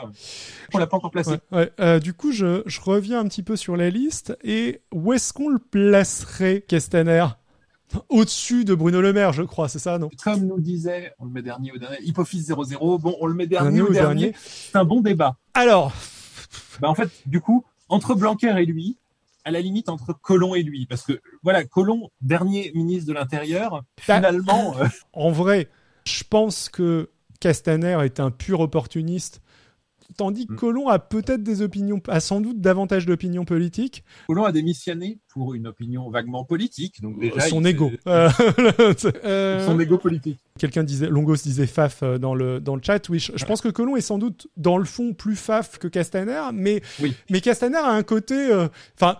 Colomb en tant que en tant que ministre de l'Intérieur, je, je pense pas que son bilan soit comparable à celui de Castaner et on les a un peu plutôt jugés en tant que ministre pour le moment. Donc je le mettrai en dessous de Colomb. Alors du coup arrive Blanquer. Le chat est très euh, pour euh, Castaner en, dernier. J'allais dire peut-être que sur le long terme, Blanquer est plus dangereux avec euh, tout son discours sur l'islamo-gauchisme, etc. Mais, mais au final, Castaner, il est dangereux aussi sur le long terme. il, c'est, il légitimise des, des, méthodes de police extrêmement violentes. Enfin, les, les gens qui ont directement souffert, qui, ont, physiquement été atteints. Moi, honnêtement, je le mets en bas. Hein. Je le mets ah, ça me choque pas. Je pense qu'il a gagné sa place, je pense qu'il l'a mérité. Je pense que là. Euh, eh bien, euh, Jean-Michel Blanquer est donc battu par Castaner. Il y aura plus euh, ce, petit pouce vers le bas à côté de Jean-Michel Blanquer. J'avoue que ça va me, ça va me manquer. Peut-être la regagner s'il fait une grosse connerie. Ah, je te dis, on, normalement c'est gravé dans le marbre. Hein. Je sais, c'est gravé dans le marbre, mais potentiellement Blanquer mérite peut-être d'être évalué s'il fait un truc bien sale. Mais, seulement pour les gens qui le méritent vraiment. Rappelons qu'il a décoré des éborgneurs et suspecté de meurtre. Euh, j'acquiesce là-dessus. Arrive la suite de notre classement. Aucune euh, entreprise n'est au-dessus euh, de la loi. L'annonce faite par Acte Sud de régulariser est une évidence et je n'ai rien d'autre à ajouter. Françoise Alors, qui la reconnaît? Ah ouais, désolé, j'ai balancé le euh, ex-ministre de la Culture, si je ne m'abuse. C'est ça, ministre de la Culture, c'est toujours bien. Commandeur de l'ordre de Dan Brog, hein, quel pays, je ne sais plus. C'est pas grave. Euh, officier de la Légion d'honneur depuis 2013, commandeur de l'ordre national du mérite, commandeur de l'ordre national des arts et des lettres. Françoise Nissen, ex et euh, à nouveau directrice d'Actes Sud. Alors, j'ai pas grand chose à dire moi dessus, euh, mis à part euh, le passage anthroposophie. Moi, j'ai envie de parler de sa carrière. Je veux dire, c'est une dame qui s'est faite elle-même. Je veux dire, elle, elle, rejoint en 1980 le monde de l'édition après avoir fait de brillantes études, genre une licence en chimie à Bruxelles, et elle, elle rejoint le monde de l'édition directement comme associée, puis ensuite présidente directrice générale de la coopérative d'édition Paradou. Ensuite, elle devient présidente du directoire de la maison Actes Sud, par sa très très bonne performance qu'elle avait faite dans la maison associative Paradou, nommée par son père, Hubert Nissen, propriétaire de la maison d'édition, pour son mérite. Une self-made woman, quoi. Voilà. Dont elle détenait en nue propriété 95% du capital. Je, réponds à Longos dans le chat. Non, je, Vidal a beaucoup de défauts, mais je pense pas qu'elle soit proche de l'anthroposophie. Parlons du sujet qui fâche, parlons de l'anthroposophie. Alors l'anthroposophie, globalement, c'est un mouvement en fait. Ouais, semi-religieux, semi-écolo, basé sur un, un autre euh, mouvement religieux qui est la qui est la théosophie auquel ils ont repris pas mal de choses. ils ont repris pas mal de choses à plein de monde en fait. Et ils ont repris pas mal de choses à plein de monde. Ouais, ils ont au final ils ont surtout le, le fondateur a fait un passage je crois par la théosophie et il s'est clairement inspiré du nom, mais finalement ils ont pas repris. avec la caisse. Ils, ils ont pas repris tant de choses que ça. C'est eux avec leur fameux truc de corne de bœuf dans le rempli. La biodynamie, c'est une, c'est un descendant de, euh, l'anthroposophie. Voilà. Le, réseau d'école Steiner, c'est eux. Le, ils ont un truc de médecine assez, de, de, de pseudo-médecine assez ridicule. Enfin bon, c'est un truc qui existe encore, qui essaye de faire oublier ses racines souvent. Putain, le, le nom de, il y a, y a un, un, vulgarisateur qui est assez au taquet là-dessus, qui est un ancien anthroposophe qui a été élevé là-dedans, qui euh, développe pas mal euh, le, euh, le fait que ça a des conséquences assez négatives sur des des individualités, etc., qu'on peut pas mal en souffrir d'être élevé éduqué dans, dans le cadre de ce genre de croyances.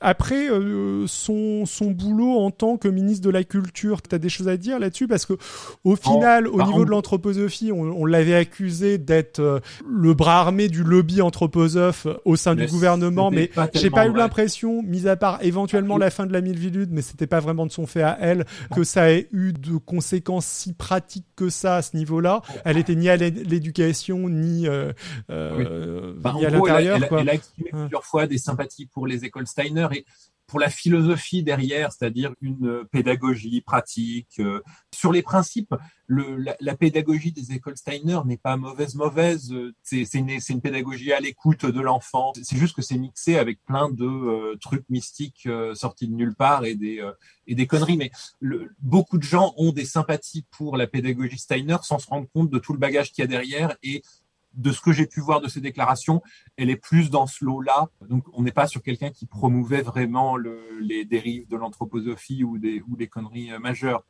Bah, je veux dire, en France, beaucoup, il y a beaucoup de sympathie elle se déclarait quand même très fière euh, de, je suis sur sa page Wikipédia, hein, euh, d'avoir participé à une école alternative euh, dans ce, créée dans cette dans cette direction, ce, ce genre de choses. Enfin, elle, en est pas, elle l'assumait et elle en était pas. oui. Mais en plus, c'est lié à un parcours personnel où un de ses enfants a eu de très très très mauvaises expériences. Enfin, on est bien au-delà de ça, mais a été détruit par le parcours scolaire normal français et euh, du coup, elle a cherché à participer à des, euh, à des renouveaux, à des méthodes qui auraient pu aider son enfant avant son suicide. Je, je comprends que tu tombes dans des trucs genre euh, la pédagogie Steiner dans ce genre de cas avec de bonnes intentions, en, sans forcément te rendre compte de tout le bagage. Donc, euh, je vais pas critiquer là-dessus, sérieusement. Tu la verrais plutôt comme une victime de euh, l'anthroposophie que facilement. Bubu Radical nous demande, les gars, je vous découvre, vous vous situez comment politiquement? Mais Bubu Radical, je, pense que c'est pas la première fois que tu viens. Globalement, euh, on est de gauche. Après, euh, on n'est pas non plus l'ego de Xilrian. Déjà, parle pour toi, pas pour moi, merci. enfin, ok. je... suis de gauche. Maintenant, je te laisse te débrouiller avec ça, vu que tu as, tu as dit pas pour Alors donc, je suis un Après, extrême centre j'ai de la sympathie et pas mal d'amis qui sont euh, dans la gauche radicale. Moi, je dirais que je suis d'une forme de centre-gauche euh, qui, globalement, ce à quoi je correspond le mieux, c'est Hamon en termes de, de ligne de ligne politique. Après, on est, on va dire, très anti-sarkoziste. C'est pas pareil. nous aimons tellement Sarkozy que la moitié de nos sujets sont sur les saloperies qu'il fait. Coucou Lex Calvin qui vient de, faire débarquer plein plein plein de gens sur le chat. Euh, le raid a foiré sniff. Bon c'est pas grave, j'ai l'impression qu'il y, a quand même du monde. Mais juste attends, il était en train d'avouer qu'il est de gauche et amoniste. Voilà, j'ai à peu près décrit mon, euh, mon, positionnement politique. Je ne sais pas si toi tu veux le faire davantage, euh, Adrien. Un extrême centriste éclairé, absolument persuadé que d'avoir toutes les réponses aux euh, problèmes politiques du monde, si je, mais avec un peu de bon sens. Il est ironique là. Extrêmement à droite économiquement, bien sûr, et à gauche socialement, comme tous les gens. Donc il est LREM oui, je, je, je, je, me sens très très très très content d'avoir voté LREM aux dernières élections. Je suis euh, tellement euh, satisfait du résultat. C'était exactement ce que je voulais, hein, ce qu'on a obtenu. Ça va, le, le, le sarcasme n'est pas trop sensible, j'espère. Ça ne se voit absolument pas. Euh, mais Et, euh, David, tu disais que tu as des amis de gauche, mais est-ce que tu as des amis de droite? Je suis en train de me poser la question. Pierre? Non, c'est aussi mon ami de droite. C'est aussi mon ami de droite, donc t'as pas le droit de. Bref, Mr. Piouf. Putain, euh, ok, bah, euh... il, il, se pourrait que, il se pourrait en effet que que tu aies Bon, que tu euh, repéré euh, que tu aies repéré mon avis de, mon avis de droite langouste. On va finir notre classement. euh. C'est vrai. Il y en a Euh, qui bossent demain, pas comme tous les gauchistes là. Voilà. Donc, Alors du coup, Françoise Nissen. Moi, je- euh, ce que j'étais en train de dire, c'est que toi, tu la vois plutôt comme une victime de l'anthroposophie que comme une anthroposophe oui. euh, euh, vraiment Oui. active, quoi. Énorme merci Alex Kelvin hein, au passage euh, pour le, le chat. Donc vous tombez euh, en plein milieu de la partie la plus, euh, on va dire, rigolote de notre- de notre stream, le moment où on classe euh, les ministres de, les ministres de Macron.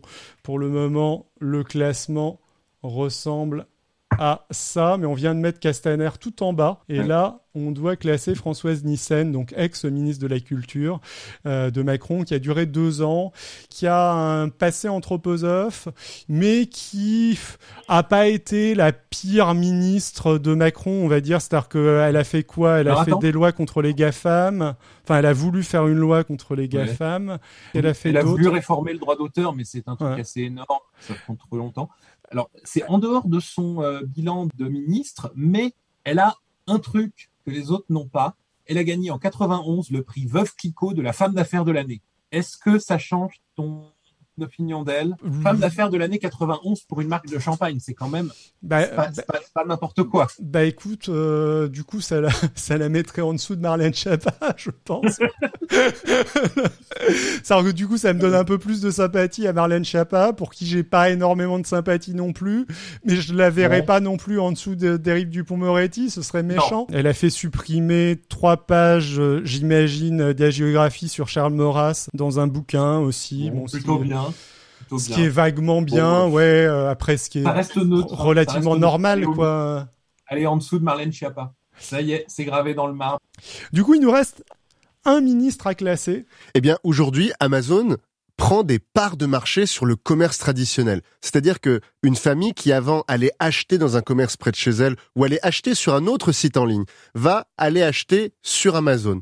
Pourquoi? Bah Parce que souvent Amazon c'est plus rapide, parfois c'est moins cher, euh, parfois la livraison elle est gratuite, mais derrière tout ça, il y a un coût et ce coût il est sur le travail et il est sur les territoires. Qui Il va être moins controversial. Alors, je sais pas. Parce que moi, j'ai pas mal de trucs à dire sur... euh, Enfin, j'ai pas mal de Ah, trucs. mal à dire sur Je, je pense qu'il y a un débat intéressant à avoir euh, sur euh, Mounir Majoubi. Donc Mounir Majoubi, c'est qui? C'est le fondateur d'une euh, d'une start-up qui s'appelle La Ruche qui dit oui, qui a été ministre du numérique de Macron, qui fait partie des multiples personnes LREM qui ont qui se sont dit oui, la mairie de Paris, on va l'avoir et qui se sont fait exploser. Et puis finalement, il s'est rangé derrière euh, euh, Valiani, si je dis pas de si je dis pas de bêtises. D'abord, d'abord Ouais. Griveaux et ensuite celui qui l'a remplacé. D'après Langoste, euh, bah, Mounir Majoubi est un gros opportuniste start-upper. Bah, c'est pas faux, mais alors surtout ce qui est, ce qui est, pas euh, faux, mais ensuite il est, il est parti faire de la politique, ce qui peut être. ouais. Ce qui est intéressant, c'est que le modèle euh, de la riche qui dit oui, c'est un modèle d'ubérisation en gros. Alors c'est de l'ubérisation sur un truc euh, qui se veut relativement cool, faire du commerce local, etc., ce genre de choses, c'est plutôt sympathique. Mais c'est pas mal basé toujours sur euh, la notion d'auto-entrepreneuriat, ce genre de choses, qui est un système qui, à mon avis, est problématique à la base. Et des gens qui payent pas de Mhm. cotisations sociales, donc qui n'ont pas d'assurance euh, maladie, ce genre de... euh, Un peu comme Pierre et Vacances. Le secret pour euh, une rentabilité euh, ma- majeure, c'est d'être subventionné par l'État d'une manière ou d'une autre. Après, il y a deux manières de le prendre. Tu peux soit te dire que, ok, la manière dont c'est organisé, c'est de la merde, mais c'était quand même intéressant d'avoir la structure. Il a développé le commerce local. Après, il va falloir réparer euh, le système d'auto-entrepreneur qui a été euh, créé Sarkozy, mettre des taxes là-dessus pour transformer ça en quelque chose de vertueux. Ou alors, tu peux te dire que, en créant son truc, il a alimenté un système qui était problématique à la base. Bah, c'est le genre d'entreprise qui euh, dit que pour, pour expliquer les, euh, que, que, que les revenus des, agricu- des, des gens qui l'utilisent ne sont pas assez pour vivre, disent oui, mais c'est surtout censé être un complément de revenus. On connaît déjà ce genre de- d'excuses quand même bien. C'est la spéculation bourgeoise sur la paupérisation de la classe ouvrière, si on sort les termes. Où va-t-on situer Mounir Majoubi? Donc, bon alors c'est pas son action de ministre ça. Euh, c'est son action en dehors, mais en effet, donc euh, il a participé. Ouais, alors il a participé à des, euh, bah, enfin, il a lancé une start-up qui est. il a lancé une start-up qui, selon comment on le regarde, participe de l'ubérisation de la société et de la précarisation et de l'exploitation de d'agriculteurs précaires qui euh, rémunère mal ses gens, mais ensuite c'est en dehors de. Euh, c'est en dehors de son job de ministre. Bon, il sait quand même euh, dans, dans les. c'est un peu aussi en dehors de son job de ministre. Il fait partie un petit peu des dissidents de la République en marche, c'est-à-dire qu'il a, il a soutenu Villani à la mairie de Paris, qui n'était pas le candidat de Macron, et on va dire qui était un petit peu plus écolo, un petit peu plus sympathique, on va dire, que notre ancienne ministre de la Santé, dont le nom m'échappe à l'instant, qui était finalement la candidate, la candidate officielle de Macron. Euh, est-ce qu'il l'a fait par euh, carriérisme ou par euh, conviction? J'en sais rien. En tout cas, lui, en tout cas, a l'air un peu convaincu. il, a, abandonné plusieurs fois des, des entreprises pour aller militer auprès de Ségolène Royal, qui, ne l'oublions pas, surtout par rapport à Sarkozy, était une option de gauche crédible, même si elle a mal géré sa campagne électorale.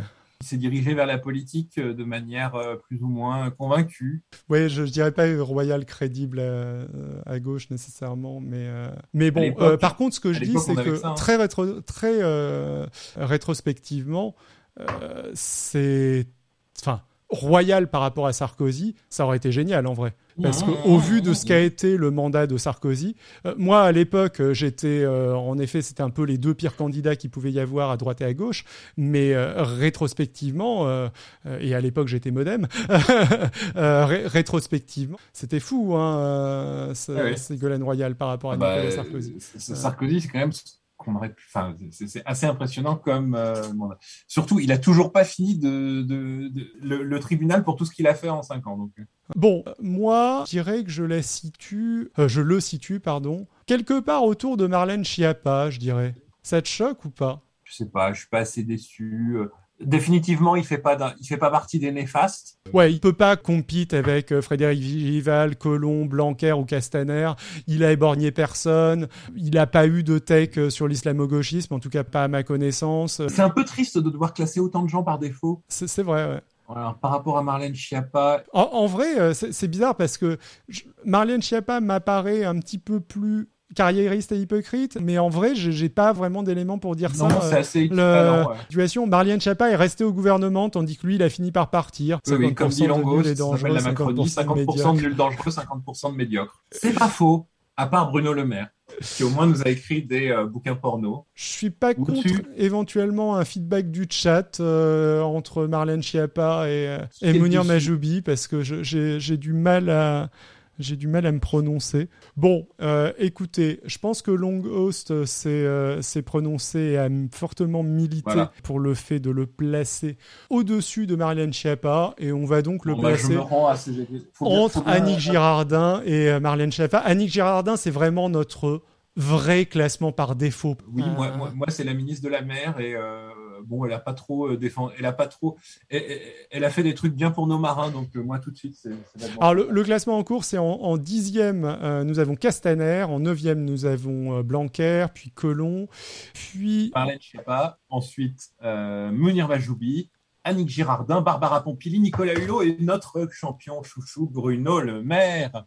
et bien on a établi le nouveau classement est gravé dans le marbre. Gros, gros, gros merci à tout le monde, à tous ceux qui sont venus euh, sur la fin.